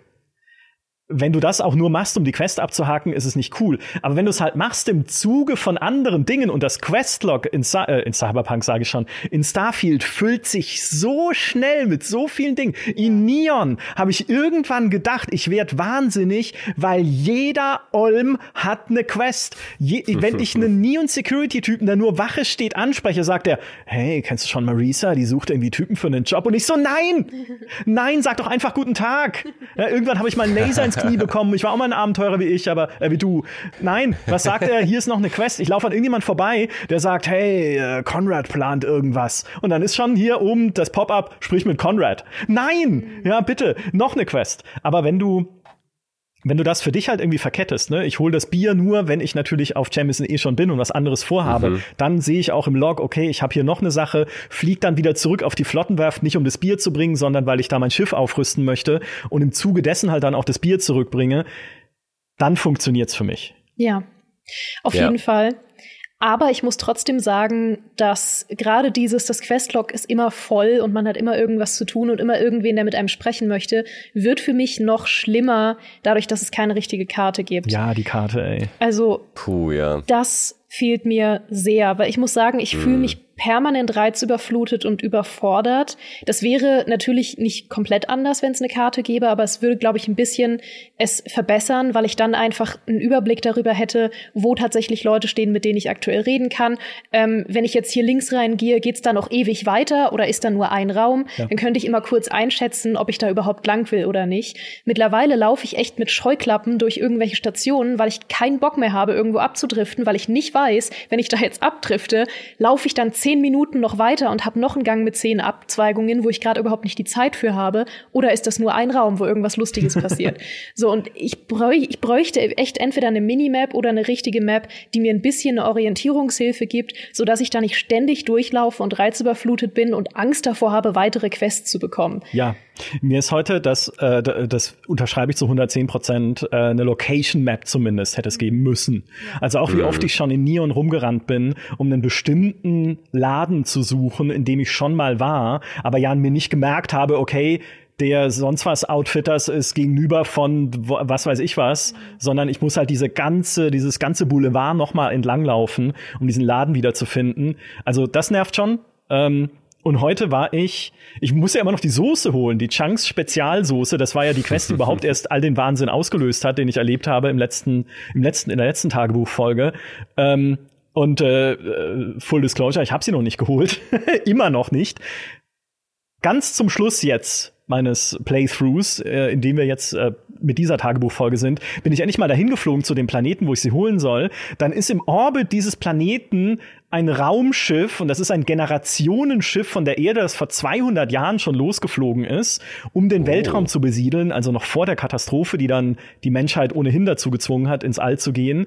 Äh, die sind vorher schon los und haben gesagt, hey, dieser eine Planet, den wir durchs Fernrohr sehen können von der Erde aus, der sieht doch lauschig aus, lass da mal ansiedeln.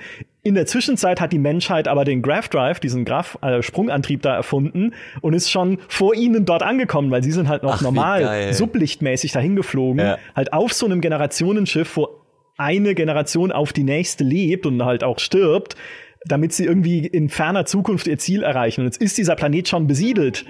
Und das ist scheinbar dann eine Quest, wo man irgendwie aushandeln muss, ob die sich da ansiedeln dürfen oder nicht. was ja. auch viel damit zu tun hat, dass man irgendwie auf dem Planeten mit Leuten redet, dann wieder auf dem Schiff mit Leuten redet, dann auf dem Planeten mit Leuten redet, also viel so hin und her gespringe. Weiß nicht, das ist manchmal ein bisschen nervig teilweise bei so Diplomatie-Quests in Bethesda-Spielen. Mhm. Was aber, worauf ich eigentlich hinaus will, dieses Generationenschiff, ähm, ich wollte mir das eigentlich wollte ich es mir gar nicht anschauen. Ich, man geht dann auf die Brücke, spricht dort mit äh, der Captain und geht dann wieder zurück zur Landebucht, um da wieder in sein Raumschiff einzusteigen und woanders hinzufliegen. Und dieses Schiff ist so verwirrend. Also dieses Schiff ist wirklich, ich wusste nicht mehr, wie ich zu dieser Landebucht komme, weil ich auch nicht groß drauf geachtet habe, wo wir langgelaufen sind auf dem Weg zur Brücke, weil dir währenddessen halt die Geschichte dieses Generationenschiffs erzählt wird. Dann irgendwie, okay, da hinten die Treppe runternehmen. Moment, hier ist die Med Bay, hier ist irgendwie die Krankenstation. Was ist da? Nee, hier ist irgendwie ein Atrium mit Pflanzen. Da drüben ist ein Klassenzimmer. Also ich bin auf diesem Generationenschiff rumgelaufen wie ein Depp weil ich mein Schiff nicht mehr gefunden. Ich hatte sogar den der der Questmarker ist ja im Level zu sehen und da stand dann irgendwie 80 Meter zur Andockschleuse, aber irgendwie hinter der Wand. Wie komme ich da hin?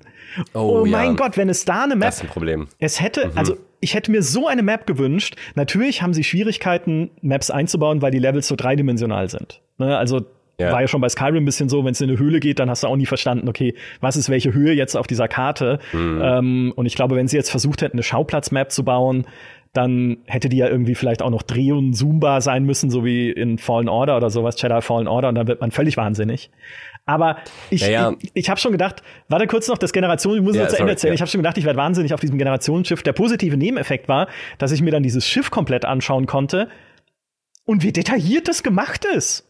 Also da musst du wieder sagen, da ist im Gegensatz zu vielem von dem, was du auf den Planeten findest, was da prozedural hingeschmissen wird, da ist wieder Handarbeit im Spiel von Bethesda, weil sie sogar nicht nur dran gedacht haben, dass es da ein Klassenzimmer gibt, wo man sogar dem Unterricht zuhören kann und mit den Ach, Kindern geil. reden, also wie die Lehrerin irgendwie was erklärt, sondern es gibt auch einen Friedhof an Bord. Also ein, ein Mausoleum oh. mit so Gräbern mhm. an der Wand äh, quasi, wie eine Leichenhalle, wo auch jemand irgendwie um einen Toten trauert oder um eine Leiche trauert. Wo du natürlich denkst, okay, ja klar, ergibt vollkommen Sinn, es ist ja ein Generationenschiff, da sterben ja Menschen, also müssen die ja irgendwo äh, sich verabschieden können und die äh, irgendwie halt besuchen können und die Gräber pflegen und sowas. Selbst das ist da mit drin. Plus halt irgendwie dieses Atrium mit den Pflanzen, wo auch neue Pflanzen gezüchtet werden, weil die ja irgendwas essen müssen und Sauerstoff brauchen auf ihrer Reise. Und das haben die alles gebaut für diese Location, die eigentlich nur wäre, ich schnell reise vom Captain auf den Planeten und wieder zurück zum Captain. Ne, um mhm. halt dann diese Quest zu lösen. Aber sie haben trotzdem diesen ganzen Schauplatz gebaut und ich war für einen Moment lang durchaus dann versöhnt damit, dass es die Karte nicht gibt. Weil sonst hätte ich keinen Grund gehabt, mir dieses Schiff so anzuschauen. So, das war meine Generationsgeschichte. Oh ja. Das ist aber ein guter Punkt, weil dadurch, dass man keine Karte hat, ähm, verbringt man eigentlich eher länger in diesen Set-Pieces, äh, weil man mhm. sich halt so da durchsuchen muss. Aber was ich eben sagen wollte, ich meine, es gibt ja auch einfache Lösungen. Sie müssen ja nicht direkt eine perfekte Karte bauen, sondern Rockstar kriegt es ja auch so hin, dass auf der Minimap die kleinen Punkte, die irgendwie eine Relevanz haben, einen Pfeil nach oben oder einen Pfeil nach unten haben, wenn ja. sie zumindest eine Ebene über oder unter dir sind. Und gerade mit diesem Vertikalen, mit den Ebenen, das stresst mich eigentlich am meisten, dass ich halt irgendwie über den kleinen Punkt auf der Minimap laufe und dann zuppelt der so hinter mich und dann denke ich, ja, stimmt, wahrscheinlich ist das über mir oder unter mir, aber ich weiß jetzt auch nicht, wie ich da hinkomme. Und dann sucht man sich wieder ewig in, in Wolf. Aber direkt zum Generationsschiff. Das klingt ja ganz fantastisch. Ich freue mich jetzt schon auf die Quest und ich habe äh, parallel ein bisschen das Video-Footage auch äh, mir hier angeguckt, was du mitgebracht hast und das erinnerte mich direkt an eine Fallout Vault, wo man sich ja auch ja. ganz gern mal verlaufen hat, weil die Gänge dann doch recht ähnlich aussahen und so. Also auch da gab es eigentlich dieses äh, Ebenenproblem schon so ein bisschen und ist auch manchmal Teil der Experience, weil gerade in der Vault hatte ich es dann, dass ich ganz irgendwie ganz hinten war und da war schon alles rostig und ganz viel Wasser und so und dann will man dann nur wieder weg, aber stellt halt auch fest, oh, was für eine Beklemmung. Ich weiß nicht mehr, wie ich hier wegkomme, weil ich weiß nicht mehr, wie ich hingekommen bin. Und äh, ja, nur deswegen hast du auch auf diesem Schiff diese ganzen netten Details ähm, erkannt und äh, entdeckt. Und da muss ich auch wirklich sagen, das hat mich positiv überrascht, wie ausgestaltet wirklich einige Umgebungen sind, bei all der äh, prozeduralen Nummer auch, aber äh, also es gibt so, so viel Kleinigkeiten und du kannst ja, also du kannst ja schon immer jeden Scheiß mitnehmen, ob es ein, ein, Bleistift oder ein Bilderrahmen ist, aber es gibt ja so dermaßen witzige Quatschobjekte, die du mhm. auch einpacken kannst, mhm. wie irgendwelche Stofftiere, ähm, die ganzen Ressourcen, die du benutzen kannst, liegen ja auch immer alle rum.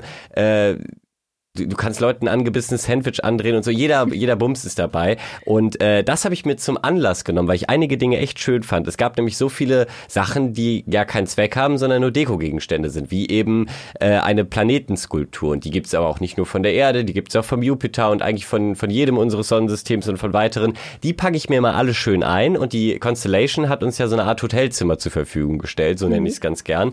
Und äh, das ist bei mir mittlerweile gerammelt voll mit ganz ganz vielen Gegenständen aus der Welt, weil man kann ja wie bei Skyrim und Co. auch die Sachen so in die Hand nehmen und so äh, die 3D-Assets eben äh, drehen und irgendwo positionieren und hinstellen. Und diesmal spielt auch die Physik ein bisschen mehr mit, weil bei Skyrim war es dann doch häufig so, du betrittst das Haus und alles fliegt erstmal durch die mhm. Gegend. Mhm.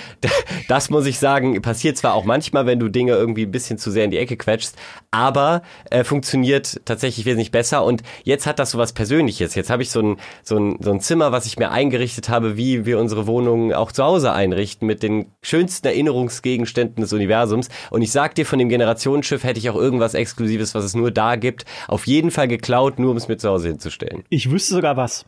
Ich wüsste was oh. und du wirst es oh. finden. Ich spoiler es nicht, aber es ist wundervoll.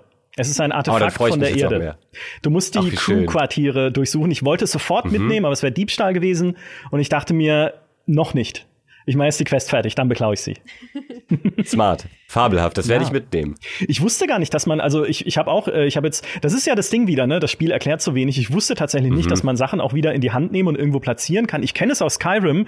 Ich habe es irgendwie versucht, aber mich scheinbar zu doof angestellt. Ich habe es nicht hingekriegt, weil ich habe eine Quest bekommen und die fand ich sehr enttäuschend, muss man dazu sagen, einen Gegenstand zu holen von der Erde. Und die Erde, mhm. wissen wir mhm. ja, ist nicht mehr von Menschen bewohnt und was dort zu mhm. finden, sollte eigentlich sehr, sehr cool sein. Du wirst auch eine bestimmte Location geschickt auf der Erde, die äh, eine, eine Stadt, ne, die man kennt. Und mhm. ähm, das war schwach. Also da muss ich sagen, das sind dann so die Dinge, wo man sagt, wo man, also man findet dann dort schon einen Gegenstand und den kann man sich auch ins Regal stellen und dann kannst du ihn angucken und sagen, uiuiui, da war ich schon, wie schön. Aber da hätte ich mir mehr versprochen gehabt. Und die Quest kam auch mhm. irgendwie aus dem Nichts. Also irgendwann stand plötzlich in meinem Questlog, vielleicht bin ich an einem Plakat vorbeigelaufen oder sowas in der Spielwelt. Irgendwann stand plötzlich Besuche Ort XY auf der Erde. Dann lande ich da, dann ist es ein zerstörtes Gebäude und daneben liegt Gegenstand XY. Also, oh, ich denke, das sind dann wieder die Momente, wo ich mir denke, ja, es hat so viel Geschichten und sie haben so viel schon reingebaut, aber gerade das hätte besonderer sein müssen, eigentlich, finde ich. Ja. Mhm. Naja. Eine Sache muss ich noch loswerden zum Thema äh, Dinge, die das Spiel nicht erklärt und frustrierende Wegfindung mit Questmarkern. Für alle, die das noch nicht entdeckt haben, man hat ja die Option, wenn man einen Questmarker aktiv hat, mit F den Scanner zu aktivieren und dann auf den Boden zu gucken und dann hat man eine Wegmarkierung zu diesem Questmarker hin. Wenn man ständig mit Luftlinien struggelt oder Stimmt, nicht ja. weiß, ob irgendwas hinter der Wand ist, dann hast du zumindest diese Wegfindung zum Questmarker hin. Stimmt, stimmt, die benutze ich nie. Ja, sie ist halt auch nicht besonders elegant. Ich mag es auch nicht, den Scanner die ganze Zeit aktiv zu haben, aber nee. wenn ich wirklich verzweifle, dann benutze ich es manchmal. Stimmt. Die habe ich neulich. Ja, es ähm, äh, ich wollte nur meine Mars-Geschichte schnell erzählen, wo ich, wo ich tatsächlich. Mach das gern. Na, wenn du schon anfängst habe. mit, ich wollte nur schnell meine Mars-Geschichte erzählen. Ich wollte, und dann ist eine halbe Stunde rum ja, und ich habe noch nicht mal den Mars besucht. Genau, so ist es meistens. So ist es ja in Starfield. Ja. ja ich will ja, mal kurz zum Mars fliegen. Moment, was ist das für ein, für ein Schiff da hinten im Weltraum, was ich als Navigationspunkt ansteuern kann? Moment, das gibt mir eine Quest. Moment, jetzt muss ich in ein ganz anderes Ende des Universums. Wollte ich nicht mal zum Mars. So, nee, ich war auf dem Mars und auf dem Mars ist eine zerstörte Mac-Fabrik, also von Kampf-Macs, Battle-Macs. Ähm, und die habe ich irgendwie, die ist auf der Karte von Anfang an angezeigt. Und ich dachte mir, da muss ich unbedingt hin, weil es gibt Macs in diesem Universum, so wie ein Mac Warrior. Ähm, und dann sind die aber alle zerstört. Dann sind da nur halt irgendwie Space-Piraten, die man besiegen muss. Und diese Macs sind nur riesige Wracks die halt da in dieser Basis noch stehen.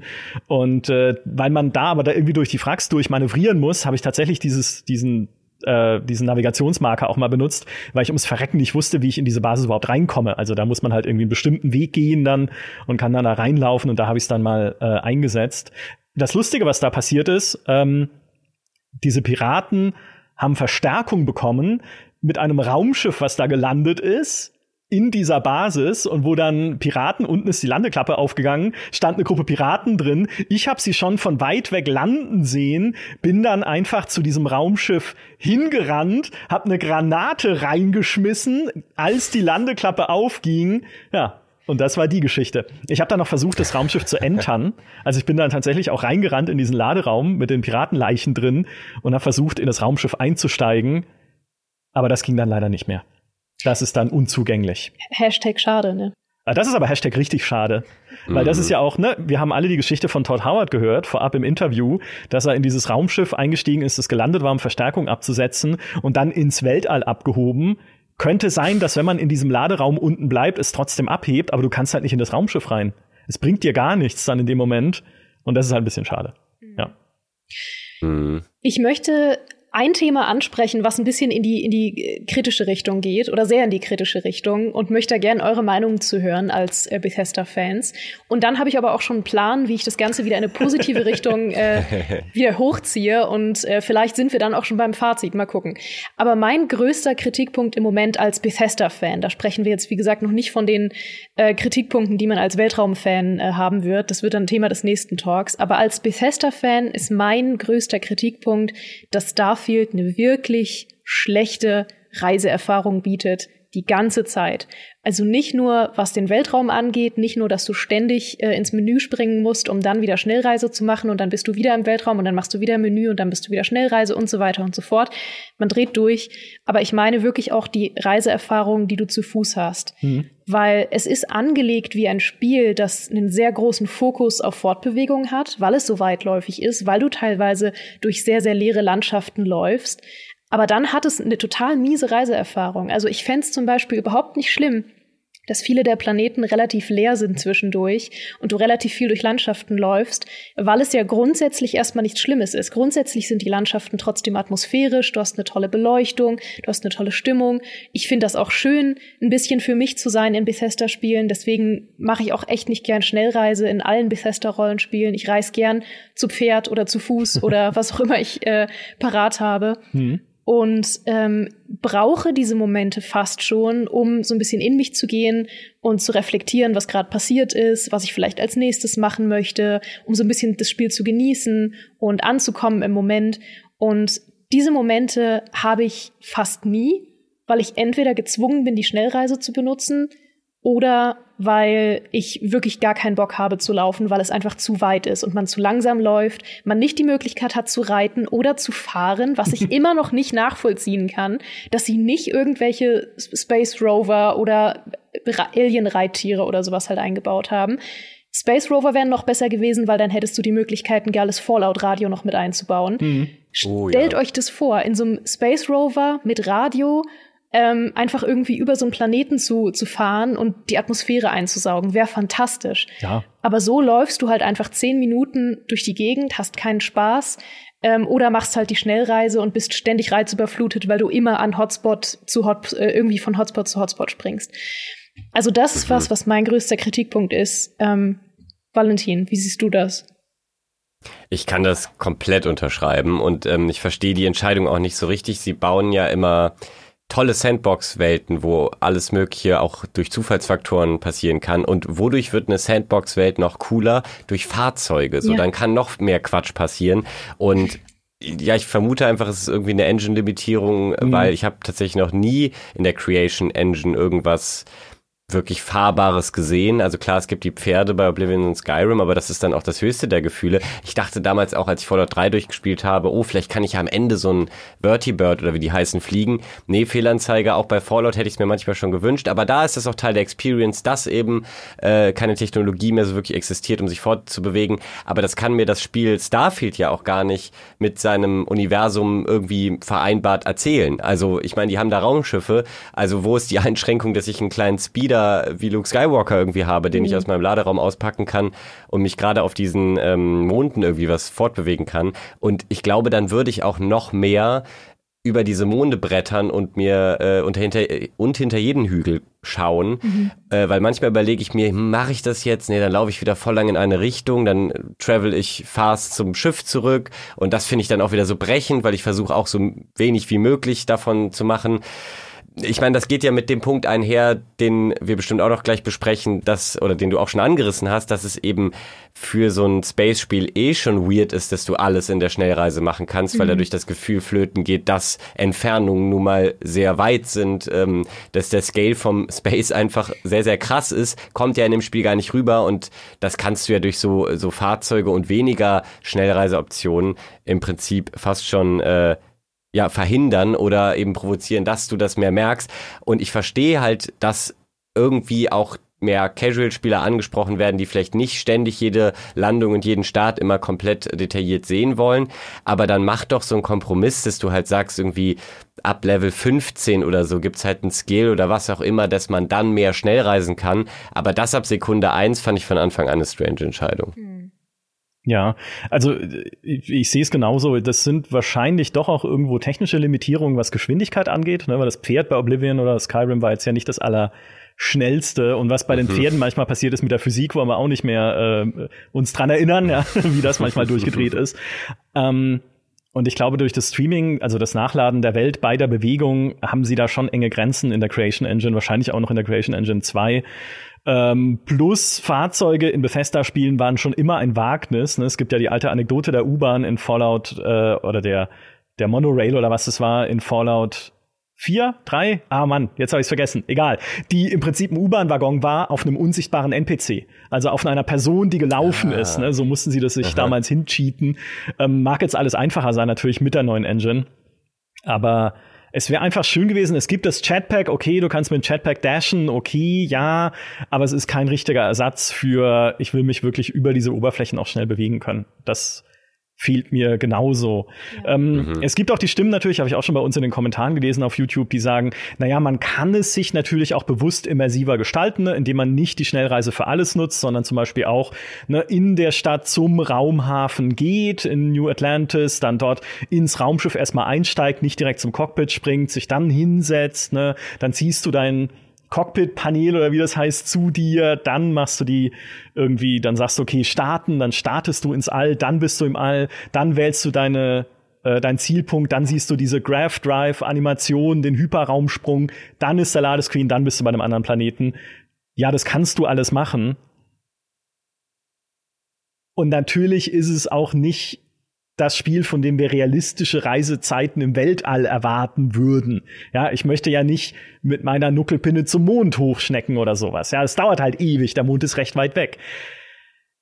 Aber es wirkt halt trotzdem, ja, dem Setting geschuldet, einfach nicht wie eine, wie eine fließende Erfahrung, plus auch nicht wie eine Erfahrung, wie man sie halt hat in einer bodenständigen Open World, wo man auch immer wieder Dinge am Horizont sieht und sagt, okay, da möchte ich hin. Das sieht schon von weitem interessant aus. Hier siehst du auf der Karte, okay, hier ist ein NAV-Punkt, der sieht interessant aus. Aber das hält dir das Spiel ja ins Gesicht. Mhm. Es ist nicht dieses, hey, hier ist ein Panorama, das mich irgendwie anzieht und mhm. da weiß ich schon, da hinten in dem Turm wird's spannend in Skyrim und da drüben die Höhle wird spannend und da scheint mir ein Dorf zu sein und da vorne ist ein Holzfällerlager und ich guck mir alles an. Sondern insbesondere im Weltall ist es halt eher, ich klapper die Hotspots ab dann lande ich halt mal, ja, wenn ich lande, sehe ich ein Panorama mit irgendwie Gebäuden, die da in der Landschaft verteilt sind, aber leider weiß ich halt schon, okay, vielleicht ist ein interessantes dabei. Vielleicht ist eines dabei, das ein bisschen Environmental Storytelling hat. Habe ich heute dann eine Location gefunden auf so einem Eisplaneten. Das war tatsächlich, ah ja, weiß ich nicht, irgendwie so, eine, so ein Labor, wo man dann auch E-Mails lesen konnte, was da vorher passiert ist. Und die wurden dann halt von ihren eigenen Kampfrobotern irgendwie umgebracht und solche Sachen. Also da steckte ein bisschen mehr in der Location drin, aber viele sind halt einfach nur langweilig und generisch. Mhm. Und wenn ich schon auf einem Planeten lande und ich sehe, hey, es ist langweilig und generisch, was ich am Horizont sehe, ja, dann habe ich ja noch mehr Bock zu erkunden. Also, ah, das ist einfach ein konzeptionelles Problem mit diesem Sci-Fi-Setting. Ja, exakt. Ja. ja. Und es ist ja auch nicht nur äh, ein Problem der schlechten Nutzererfahrung, sondern mir fehlt es wirklich insofern, dass aktives organisches Reisen in Bethesda-Rollenspielen für mich immer ein integraler Bestandteil meine, meiner Erfahrung war. Also ich habe das, wie mhm. gesagt, gebraucht, um diese Momente der Ruhe zu haben, um diese Momente zu haben, in denen ich einfach nur die Welt genieße, darüber nachdenke, was gerade passiert. Und ich habe diese Momente jetzt nicht. Ich bin ständig am einem Hotspot und dann am nächsten Hotspot, bin ständig gestresst, weil immer alles irgendwie in Action ist und habe selten ähm, diesen organischen Fluss, dass tatsächlich gesagt wird, naja, du musst jetzt von A nach B reisen und wenn du das einfach selber aktiv machst, dann vergehen vielleicht zehn Minuten und die zehn Minuten kannst du ähm, zum einen benutzen, um einfach mal zu genießen und runterzukommen, aber auch um tolle zufällige Sachen zu erleben. Und ich erlebe viel weniger tolle zufällige Sachen, weil ich weniger aktiv unterwegs bin in mhm. Bereichen zwischen Hotspots. Hotspots. Ja, das ist ja, das ist ja dieses Skyrim-Phänomen. Du hast eine Quest, die dich eigentlich ans andere Ende der Spielwelt lotst. Natürlich kann ich auch dahin schnell reisen, ja. aber wenn ich laufe, weiß ich, es passiert bestimmt irgendwie was Lustiges oder ich werde auf dem Weg nochmal abgelenkt. Und bei Starfield ist es auch so, also es ist ja dasselbe Konzept. Es kann sein, du springst in ein System, dann ist da irgendwie ein Raumschiff, was um Hilfe ruft, du kannst es verteidigen gegen Piraten, es, oder es funkt dich irgendwie an und sagt, ich brauche Hilfe, dann gehst du an Bord und da sind irgendwie Aliens an Bord und dann erschießt du die und die Crew sagt, hey, vielen Dank. Also es ist ja trotzdem so, dass du dann Dinge findest und in den Systemen irgendwie, hey, da drüben auf dem Planeten, auf der Map sind irgendwie drei Punkte, da ist eine Location, gucke ich mir die mal an aber es ist nicht so ein immersives Erlebnis, wie dich einfach durch eine Welt zu bewegen und dabei in Skyrim auf Dinge zu treffen. Ne? Hey, da drüben ist ein Drache, hey, da kommt irgendwie ein Typ auf mich zu und ist ein Vampir, hey, da hinten ist irgendwie ein Turm, in dem ich noch nicht war, hey, da ist eine Das Vampirbeispiel hast du jetzt zufällig gewählt? Von komplett. Mhm. Ja, absolut, absolut, ja. komplett. So. Und nochmal, das ist jetzt nicht etwas, von dem ich wüsste, wie man es besser oder anders machen kann. Also ich finde, ich will Bethesda an sich keinen Vorwurf darüber äh, deswegen machen, dass sie es so gelöst haben, weil es ist nicht anders lösbar in einem Spiel, wenn man dieses offene Universum so haben möchte. Weil nochmal, niemand will ja irgendwie ja. Stunden mit Reisen verbringen in so einem Spiel. Das stimmt. Nee, da gehe ich auch mit, dass ähm, ist einfach dem Setting geschuldet, aber zu dem YouTube-Kommentar, ich versuche das ja schon, quasi diese Wege immer, die man zu Fuß zurücklegen kann, mhm. ähm, manuell zu gehen und mich ins Raumschiff äh, zu setzen und noch vorher durch meinen Crew-Quarter zu gehen, all das. Aber sobald du in Space ähm, bist, kannst du zwar manchmal mit dem Scanner irgendwie irgendwo hinspringen, wenn deine Quest das gerade vorsieht, manchmal aber auch nicht, beziehungsweise manchmal willst du gerade nicht die aktiv geschaltete Quest weiterverfolgen, sondern vielleicht erstmal in das System links davon springen und dann muss ich immer wieder auf die Karte. Also ich bin schon der Meinung, dass man dieses, ähm, wie travelt man aber überhaupt, also gerade wenn man sich dafür entscheidet, ich benutze möglichst wenig die Schnellreisefunktion, mhm. das hätte man irgendwie intuitiver und ja, more convenient äh, gestalten können, dass ich nicht ständig in die Karte muss. Äh, weil die ist zwar gar nicht so schlecht, also die, die äh, Planetenkarten und so, die sind schlecht, haben wir ja schon besprochen, aber so die ganze ähm, Planeten Blickkarte und so finde ich zwar cool, aber sie reißt mich jedes Mal irgendwie raus und gibt mir noch mehr das Gefühl, obwohl ich gerade den Weg manuell gegangen bin, dass ich aber irgendwie trotzdem eine Schnellreise mache. Mhm. Und äh, da kann ich mir vorstellen, dass da wieder natürlich die, die guten alten Modder irgendwie eine Menge rausreißen werden, wie sie auch schon mit Sky UI irgendwie das räudige Skyrim-Inventar äh, revolutioniert oh, haben. Das UI, Vielleicht, ja. Mhm. Ja, genau. Also vielleicht ist das einfach äh, am Ende wieder die Lösung. Da hoffe ich sehr drauf. Aber das verstehe ich einfach auch so ganz initial als Designentscheidung schon gar nicht. Also da muss doch irgendwie beim Playtesting ein bisschen aufgefallen sein. Äh, die Spielerinnen oder Spieler, die es dann auch so versucht haben, müssen nochmal rückgespielt haben. Hey, aber das ist immer noch nicht so richtig cool. Ich drücke jetzt hier F und kann trotzdem nicht direkt springen, sondern muss nochmal auf die Karte. Ich weiß ja nicht. Mhm. Ja, das ist wirklich die Frage, die ich mich am, mir am meisten gestellt habe, was dieses Schnellreisen angeht. Warum man nicht ja. sich einem Planeten oder einem Hotspot annähern kann im All, dann mit Scanner zu sagen, hier möchte ich jetzt bitte landen mhm. und dann zu landen, sondern muss es immer aus dem Menü machen, habe ich nie verstanden. Ja. Also exakt ja. der Gedanke ist der richtige, dass dann niemand von den Testern jemals gesagt hat, das ist keine gute Idee, Todd. Und Todd dann gesagt hat, stimmt, das ist wirklich keine gute Idee. Naja, ich glaube, es war schon so, dass ja. sie gesagt haben, na, die Leute in Skyrim und Oblivion oder Fallout Schnellreisen ja auch. Und es ist ja nicht verkehrt. Auch in Fallout bist du irgendwann an dem Punkt, dass du viel schnell reist. Ja, das nicht, aber, aber also, dass du nicht mal die Option hast, dich per Annähern an den Planeten ja, ja. dann zu sagen, jetzt möchte ich die Landesequenz einleiten. Ja, das ist Staffage einfach der Planet. Ja. Ne? Genau. genau. Du kannst ja. natürlich, also was man ja machen kann, ist, wenn du einen Zielpunkt hast in einem anderen Sonnensystem, kannst du ja aus der Raumschiffperspektive sozusagen diesen Zielpunkt anwählen und dann sagen, springen, ne? also auch ohne die Karte öffnen zu müssen. Mhm. Es gibt schon so ein paar organischere Abkürzungen, aber es ist nicht dasselbe wie einfach weiß ich nicht, in No Man's Sky und Co., ne, dass ich sage, okay, der Planet ist halt ein Objekt, mit dem ich interagieren kann. Okay, dass ich nicht stufenlos landen kann, wie auch in einem Star Citizen oder sowas. Absolut fein. Ja, ähm, das ist einfach nicht das Spiel dafür oder auch in No Man's Sky. Mhm. Aber dass man nicht zumindest dann sagen kann, okay, ich ähm, interagiere mit dem Planeten direkt in der Spielansicht, ja, genau das. Schade. Du sagst es, ich bin leidenschaftlicher Star Citizen Spieler und ich habe aber nie erwartet, dass das mit dieser Engine äh, genau in diese Klar. Richtung geht. Ich brauche ich brauch diese nahtlosen Landungen in dem Genre einfach nicht. Dafür habe ich ja mein Star Citizen. Äh, aber trotzdem gibt's da noch was dazwischen und sie haben so einen ganz extremen Weg in die andere Richtung gewählt, der auch, glaube ich, ein bisschen mehr noch in, in Richtung Immersion hätte laufen können. Mhm mein Mini-Fazit, was dieses äh, Bethesda Starfield-Ding, keine Sorge, wir sind noch nicht am Ende, aber ich will schon mal so ein Zwischenfazit ziehen, ähm, was dieses Bethesda-Rollenspiel äh, slash Starfield-Thema angeht. Ich glaube, es ist in vielen Punkten tatsächlich weniger gut als vergangene Spiele, einfach durch das Setting, durch das Konzept, wie du schon richtig gesagt hast, Micha, ähm, dass sie da einfach an ihre Grenzen gestoßen sind, weil es ihnen wichtiger war, mehrere Planeten zu haben. Es war ihnen wichtig, dass sie einen unglaublich großen Scale haben. Es war ihnen wichtig, dass sie irgendwie noch mehr auf äh, mehrdimensionales Leveldesign setzen. Und dann sind sie einfach auf Grenzen gestoßen, die sich offenbar nicht komplett befriedigend äh, auflösen haben lassen können. Wow, das war ein Satz. Okay. da lacht selbst Axel in der Regie. Ich habe ihn fast noch gerettet, ja. nahezu. Klang für mich völlig sinnig. Klang grammatikalisch nicht ganz falsch. Ja. ähm, und äh, jetzt habe ich den Faden verloren. Ich wollte jedenfalls sagen, dass das einfach ein Problem ist, was man spürt. Man spürt, dass vielleicht als Bethesda-Rollenspiel, nicht als Weltraumerfahrung, sondern als Rollenspielerfahrung Starfield mehr davon profitiert hätte, zu sagen, wir machen einen kleineren Scale, wir verzichten auf viele von den ja. leeren Planeten, ja. die am Ende sowieso keine große Bedeutung haben, sondern wir gehen mehr in die Richtung, und das ist natürlich schwer zu vergleichen, aber mehr in die Richtung von Outer Worlds, wo wir sagen, ähm, der Fokus liegt nicht so sehr auf unendlichen Weiten, sondern mehr auf kleineren, kompakteren ähm, Orten, wo man auch angenehmer reisen kann, angenehmer Sachen findet und ähm, irgendwie auch mehr Dichte einfach hat insgesamt. Ähm, es hat einige sehr fragwürdige Designentscheidungen leider.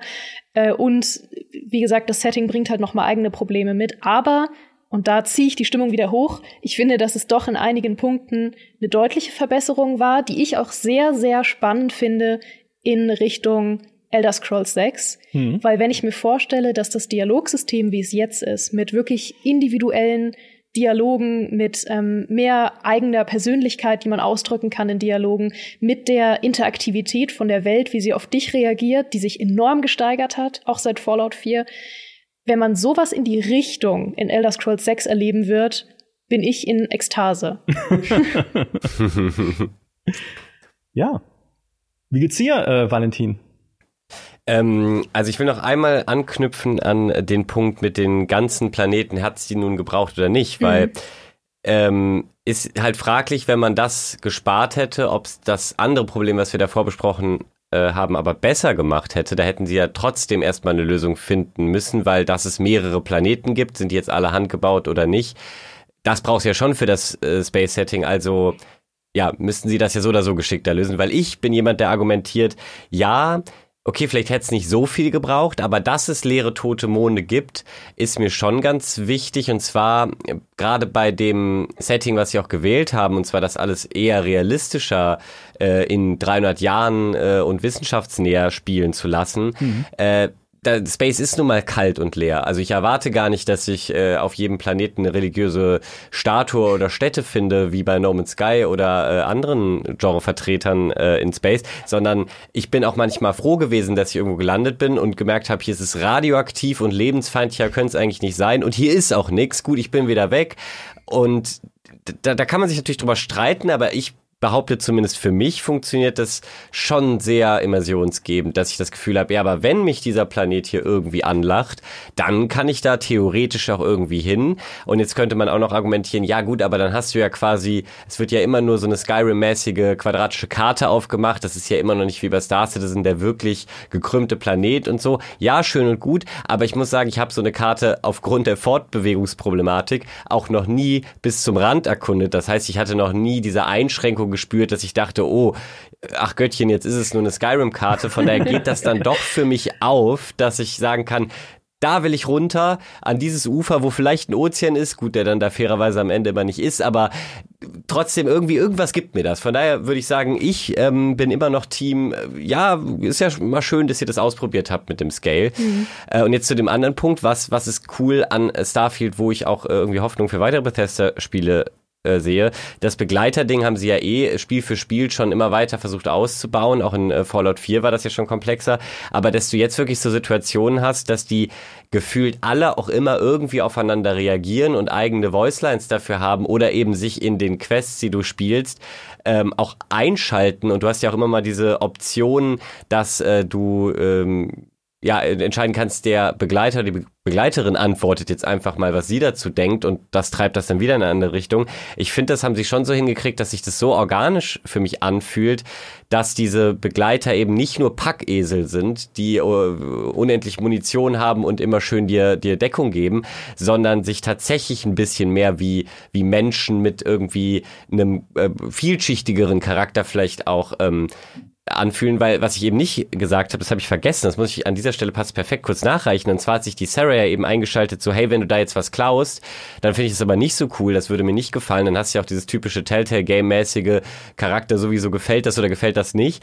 Äh, und dann habe ich mich ja eben dagegen entschieden. Für sie war alles fein. Und am Ende, ganz am Ende gibt es nochmal eine Situation in dieser Baumquestline, wo du das quasi wieder machen musst und an einer äh, an einem Radiosender musst du einfach da eindringen und äh, deren Frequenz benutzen, um diesen Baum eben anzufunken. das ist auch, äh, auch hoch absurd, aber dann äh, sagt der Typ, ja, da müsstest du da halt eindringen und ich kann auch nochmal so nachfragen, aber das klingt doch illegal, habe ich dann gefragt. Und in dem Moment, Schnitt, Sarah ist wieder dabei und sagt, ja, also ich weiß, ich habe ja vor ein paar Quests gesagt, ich äh, bin gegen Illegales und so, aber jetzt haben wir so viel erreicht und hier steht doch so viel auf dem Spiel.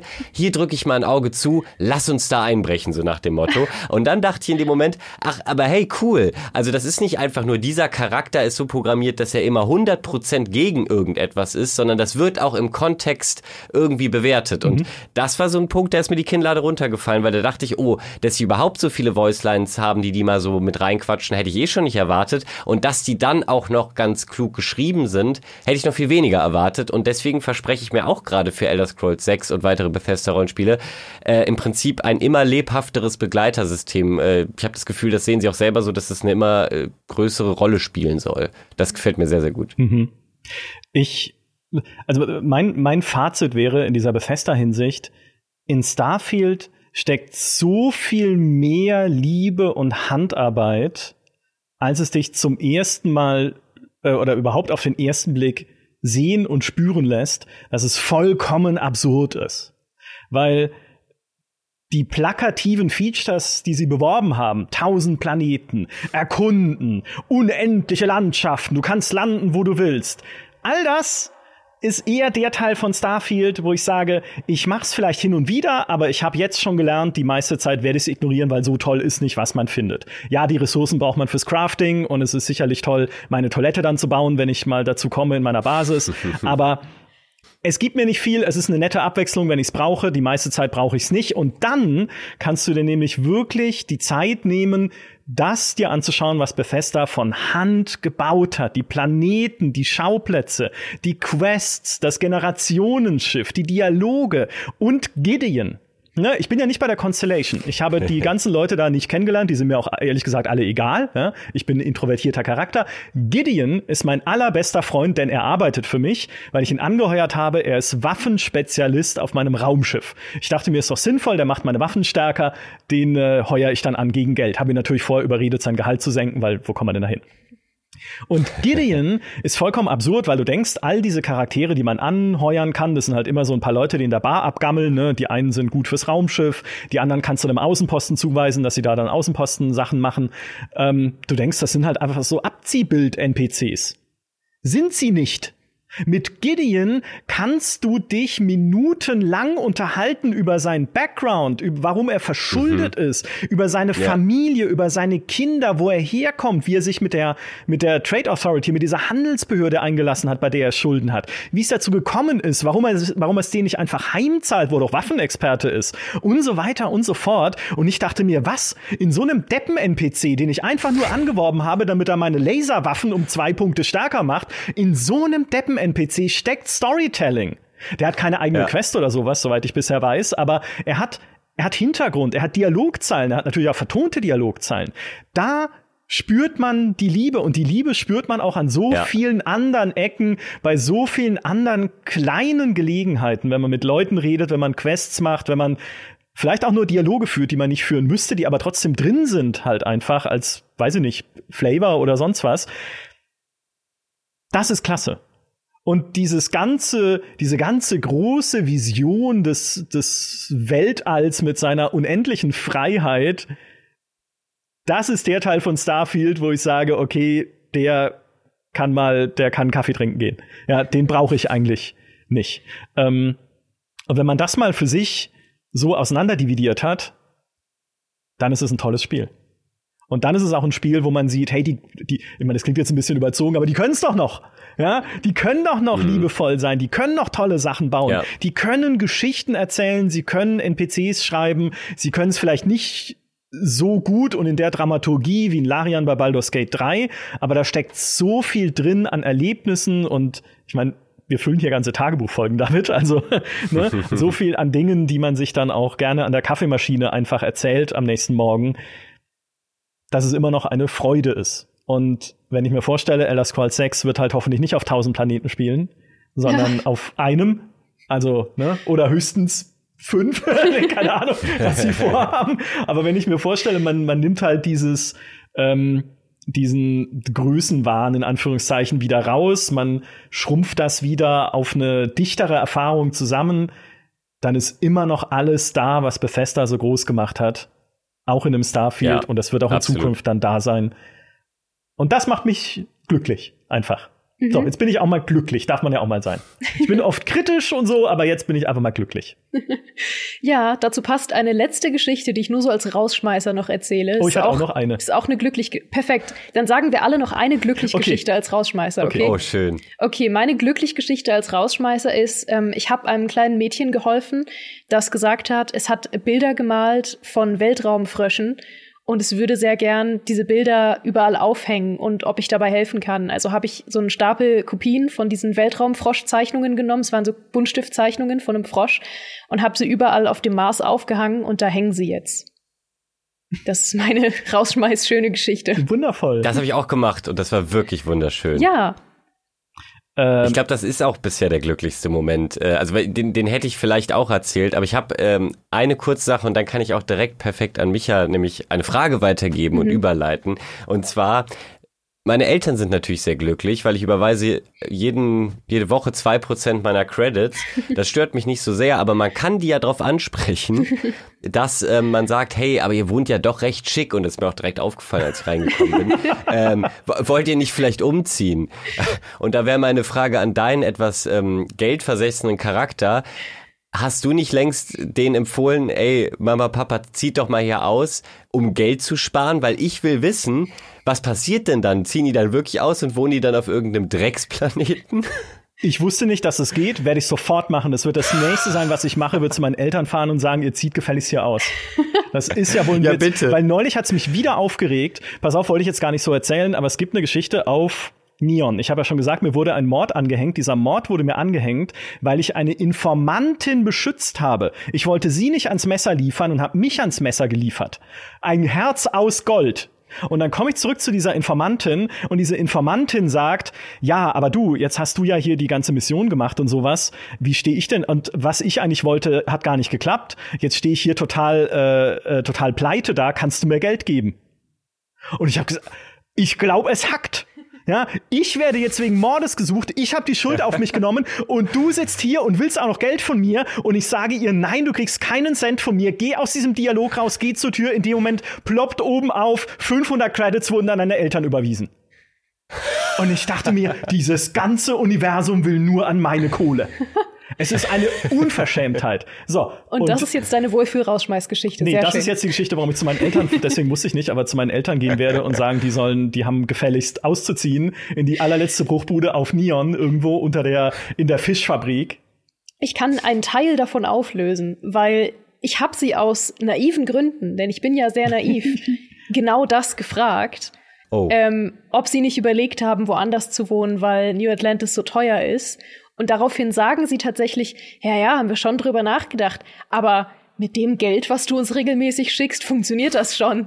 Und ich möchte jetzt, dass du ihnen das sagst, sie dann sagen, na ja, mit deinem Geld geht das schon, und du ihnen dann sagst, ich kann euch aber kein Geld mehr schicken. ich möchte wissen, weil wenn du ihnen sagst, ich kann euch kein Geld mehr schicken, wird ja der Trade entfernt, ähm, mhm. dass du deine Eltern noch hast. Und ich möchte wissen, wie der entfernt wird. Sagen sie dann, wir sprechen ja. nicht mehr mit dir, Michael, oder? Oh ich werde es ausprobieren und werde Bericht erstatten an dieser mhm. Stelle. Ähm, meine letzte Wohlfühlgeschichte ist eine ganz kleine Begegnung bei Galbank. Im Foyer dieser Bank steht eine, äh, eine Frau, die dort Mitarbeiterin werden möchte. Und mit der kannst du einen Dialog führen, die ist völlig belanglos. Die hat keine Quest, die hat nur einen reinen Environmental-Dialog, äh, ähm, in dem sie aber sagt, naja, man kann ja hier keine Totenbeschwörerin werden und deswegen ist Bankangestellte das nächstbeste, um Leuten ihre Seele auszusaugen. Und dann kann man mit der halt weiter reden. Und es ist so ein absurder, gelangweilter Dialog, den du mit ihr führst. Dann sagt sie, ja, ich bewerbe mich bei Galbank. Äh, Galbank ist das Gebäude, auf dem Galbank steht, in dem du auch gerade bist. Und dann kannst du sagen, das ist das Gebäude, in dem wir gerade sind. Aber was ich genommen habe, ist die Dialogoption. Ach, ist ja komisch. Ich dachte, es wäre das andere Gebäude da drüben, auf dem Mast steht. Und solche, so geht's hin und her mit der. Es ist für nichts ah. Nutze. Aber ich liebe es. Ich liebe es, dass sie Totenbeschwörerin werden möchte wie Maurice. Ich liebe es, dass sie einfach so eine völlig seelenlose Person ist, die einfach nur sagt, ich will hier einfach nur einen Job bei dieser Bank. Weil was bleibt mir sonst übrig in diesem Universum? Es ist eh alles langweilig. Und dann kannst du dich auch noch äh, über sie lustig machen, aber es ist nicht mal ein über sie lustig machen, weil sie sagt ja dann selber, ja, ist halt das Gebäude, auf dem Geilbank steht. Das ist Geilbank. Toll! Ich habe mich sofort verliebt mhm. in dem Moment. Ja, das ist meine Wohlfühlgeschichte. Und das war nur Zufall. Ich bin nur zu der hingelaufen, weil ich gesehen habe, es ist ein NPC mit Namen. Du hast ja oft so Bürgerin oder Kolonist oder sowas über den Köpfen stehen, was halt einfach Standard-NPCs sind, die nichts zu sagen haben. Aber sie hat den Namen und ich dachte mir, red doch mal mit ihr. Ich wurde belohnt. Sehr aussagekräftig, dass das dein Wohlfühlmoment ist. Du ähm, thrivest einfach auch von Leuten, die einen schlechten Tag haben. Ja, und ich, ich, ich habe einerseits das Gefühl, ich hätte ihn gerade aktiv schlechter gemacht noch mit meinen dummen Antworten, aber gleichzeitig gab es halt eine wundervolle Gelegenheit, dadurch auch wieder dumme Antworten zu geben. Ach, ich dachte, Geilbank wäre das andere Gebäude, auf dem Mast steht. ja. Das freut mich wirklich von Herzen für dich. Ja, dann sind wir so auseinandergegangen. Auch pointless, ne? Also du gehst ja. dann halt einfach auseinander und es, ist, hat, es hat keinem von uns beiden weitergeholfen, diese Begegnung. Aber es war gut. Es war gut. Ich hoffe, ich treffe sie wieder irgendwo. Vielleicht will sie noch woanders arbeiten. oh mein Gott, vielleicht kannst du ihre Bewerbung auch löschen in irgendeiner anderen Quest und dann ist sie total devastated. Vielleicht. Ach Gottchen. Oh, das wäre toll. Ah, ihr Lieben, vielen, vielen Dank für diesen wunderschönen Tag zwei unseres Tagebuchs. Ich hatte sehr viel Spaß mit euch. Ja, schön war's. Schön. Ich auch dass wir dich endlich mal da hatten, Valentin. Ähm, es hat, hat nur. Mich auch sehr gefreut. Es hat gar nicht viel gekostet. Ich musste nur Bethesda bestechen, dass sie Starfield entwickeln und äh, acht Jahre später diesen Talk veranstalten. ja, aber hoffentlich nicht erst spätestens äh, bis wieder zu Elder Scrolls 6. Das dauert ja noch ein bisschen. Richtig. Äh, ich komme hoffentlich noch mal wieder. Also ich würde mich freuen, mit euch zu reden. Hat mir ganz, ganz viel Spaß gemacht. Und ähm, ich habe euren Talk nämlich vorher auch schon mal gesehen und äh, dachte mir, ja, da könnte ich mich auch drin sehen. Und jetzt war ich da und äh, ihr werdet ganz herzlich und ja, danke für die Einladung. Oh, oh wir haben dich auch schon vorher gesehen. Ja. wir haben uns schon aus der Ferne bewundert alle. Hey, super gern. Du bist jederzeit wieder eingeladen. Ähm, du hast ja noch ein paar andere Themen im Gepäck, zu denen wir super viel erzählen könnten. Also du bist hiermit jetzt schon eingeladen. Und wir finden, Ach, wir finden noch raus für was. Also ich freue mich schon sehr darauf. Ja. Schaut auch. Da finden wir was. Mhm. Dieses Starfield wird ja auch noch eine Weile lang ein Thema bleiben, glaube ich. Ja, mein Gott. Also irgendwann ja. ist auch mal gut. Also wenn dann, wenn jetzt die ersten 20 DLCs mal draußen sind oder Mods, ja, je nachdem, Ich habe gesehen, es gibt schon eine Barbie-Kleidungsmod für Sarah Morgan. Mhm. Also richtig äh, so ein neon-pinker Anzug Mhm. mit Barbie-Logo. Geil. Ähm, und es gibt noch viel besser eine Taschenlampe mit dem Kopf von Phil Spencer. Dass du alles beleuchten kannst bei Nacht mit dem Kopf von Phil Spencer in Starfield. Also wenn Das das, nicht, wichtig. wenn da nicht doch schon die wichtigsten Mods gemacht sind, dann weiß ich auch nicht. Ja. Perfekt. Ich wollte noch bewerben, dass ihr unbedingt äh, natürlich euch noch mehr von Valentin anschauen solltet, sowohl auf seinen privaten Kanälen als auch bei den Rocket Beans, weil er ist immer ganz fantastisch in allen Themen, die er so covert. Oh, also Dankeschön. schaut unbedingt vorbei. Das wollte ich noch loswerden. Sehr schön. Na klar, sehr gerne. Da freue ich mich natürlich immer drüber. Schön. Und jetzt muss ich aber auch noch kurz sagen, dass ich seit ich zwölf bin die GameStar lese. oh, Jetzt, jetzt hör halt auf. Wir werden hier ganz rot. Ja, ich setze mir gleich mal Damals, einen als kleinen es Hut noch auf. Print Scham. gab. ja, genau, bitte. ja, bitte setz deinen kleinen Hut auf. So. Und für alle, die das gerade als Podcast gehört haben und nicht sehen konnten, jetzt wisst ihr, was ihr verpasst, wenn ihr das nicht auf YouTube scha schaut. Weil dann könntet ihr sehen, wie Micha gerade einen extrem kleinen Hut trägt. Und wenn ich sage extrem klein, dann macht ihr euch wirklich keine Vorstellung davon, wie klein. So, die Kamera weigert sich aber auch gerade auf Michas kleinen Hut zu schalten. So lange sitzen wir das noch aus. Dankeschön. Er ist extrem klein. Damit auch noch Ich habe auch einen sehr großen Kopf. Ne? Das ist eigentlich ein normal großer Hut, aber ich habe einen wahnsinnig großen Kopf. Das stimmt. Das stimmt. Dein Kopf ist so groß wie äh, zweimal komplett ich quasi. Ja, genau. Ach, ihr Lieben. Also, wenn ihr uns gerade als Podcast gehört habt, ähm, dann habt ihr zwar den Hut verpasst, aber es war trotzdem schön, wenn ihr uns als äh, VOD auf Gamester Talk auf unserem YouTube-Kanal geschaut habt. Dann habt ihr den Hut gesehen und dann freuen wir uns auch über eure Abos und Kommentare. Und von allen VOD und Podcastern äh, verabschiede ich mich damit schon mal ganz herzlich und sage bis zum nächsten Mal.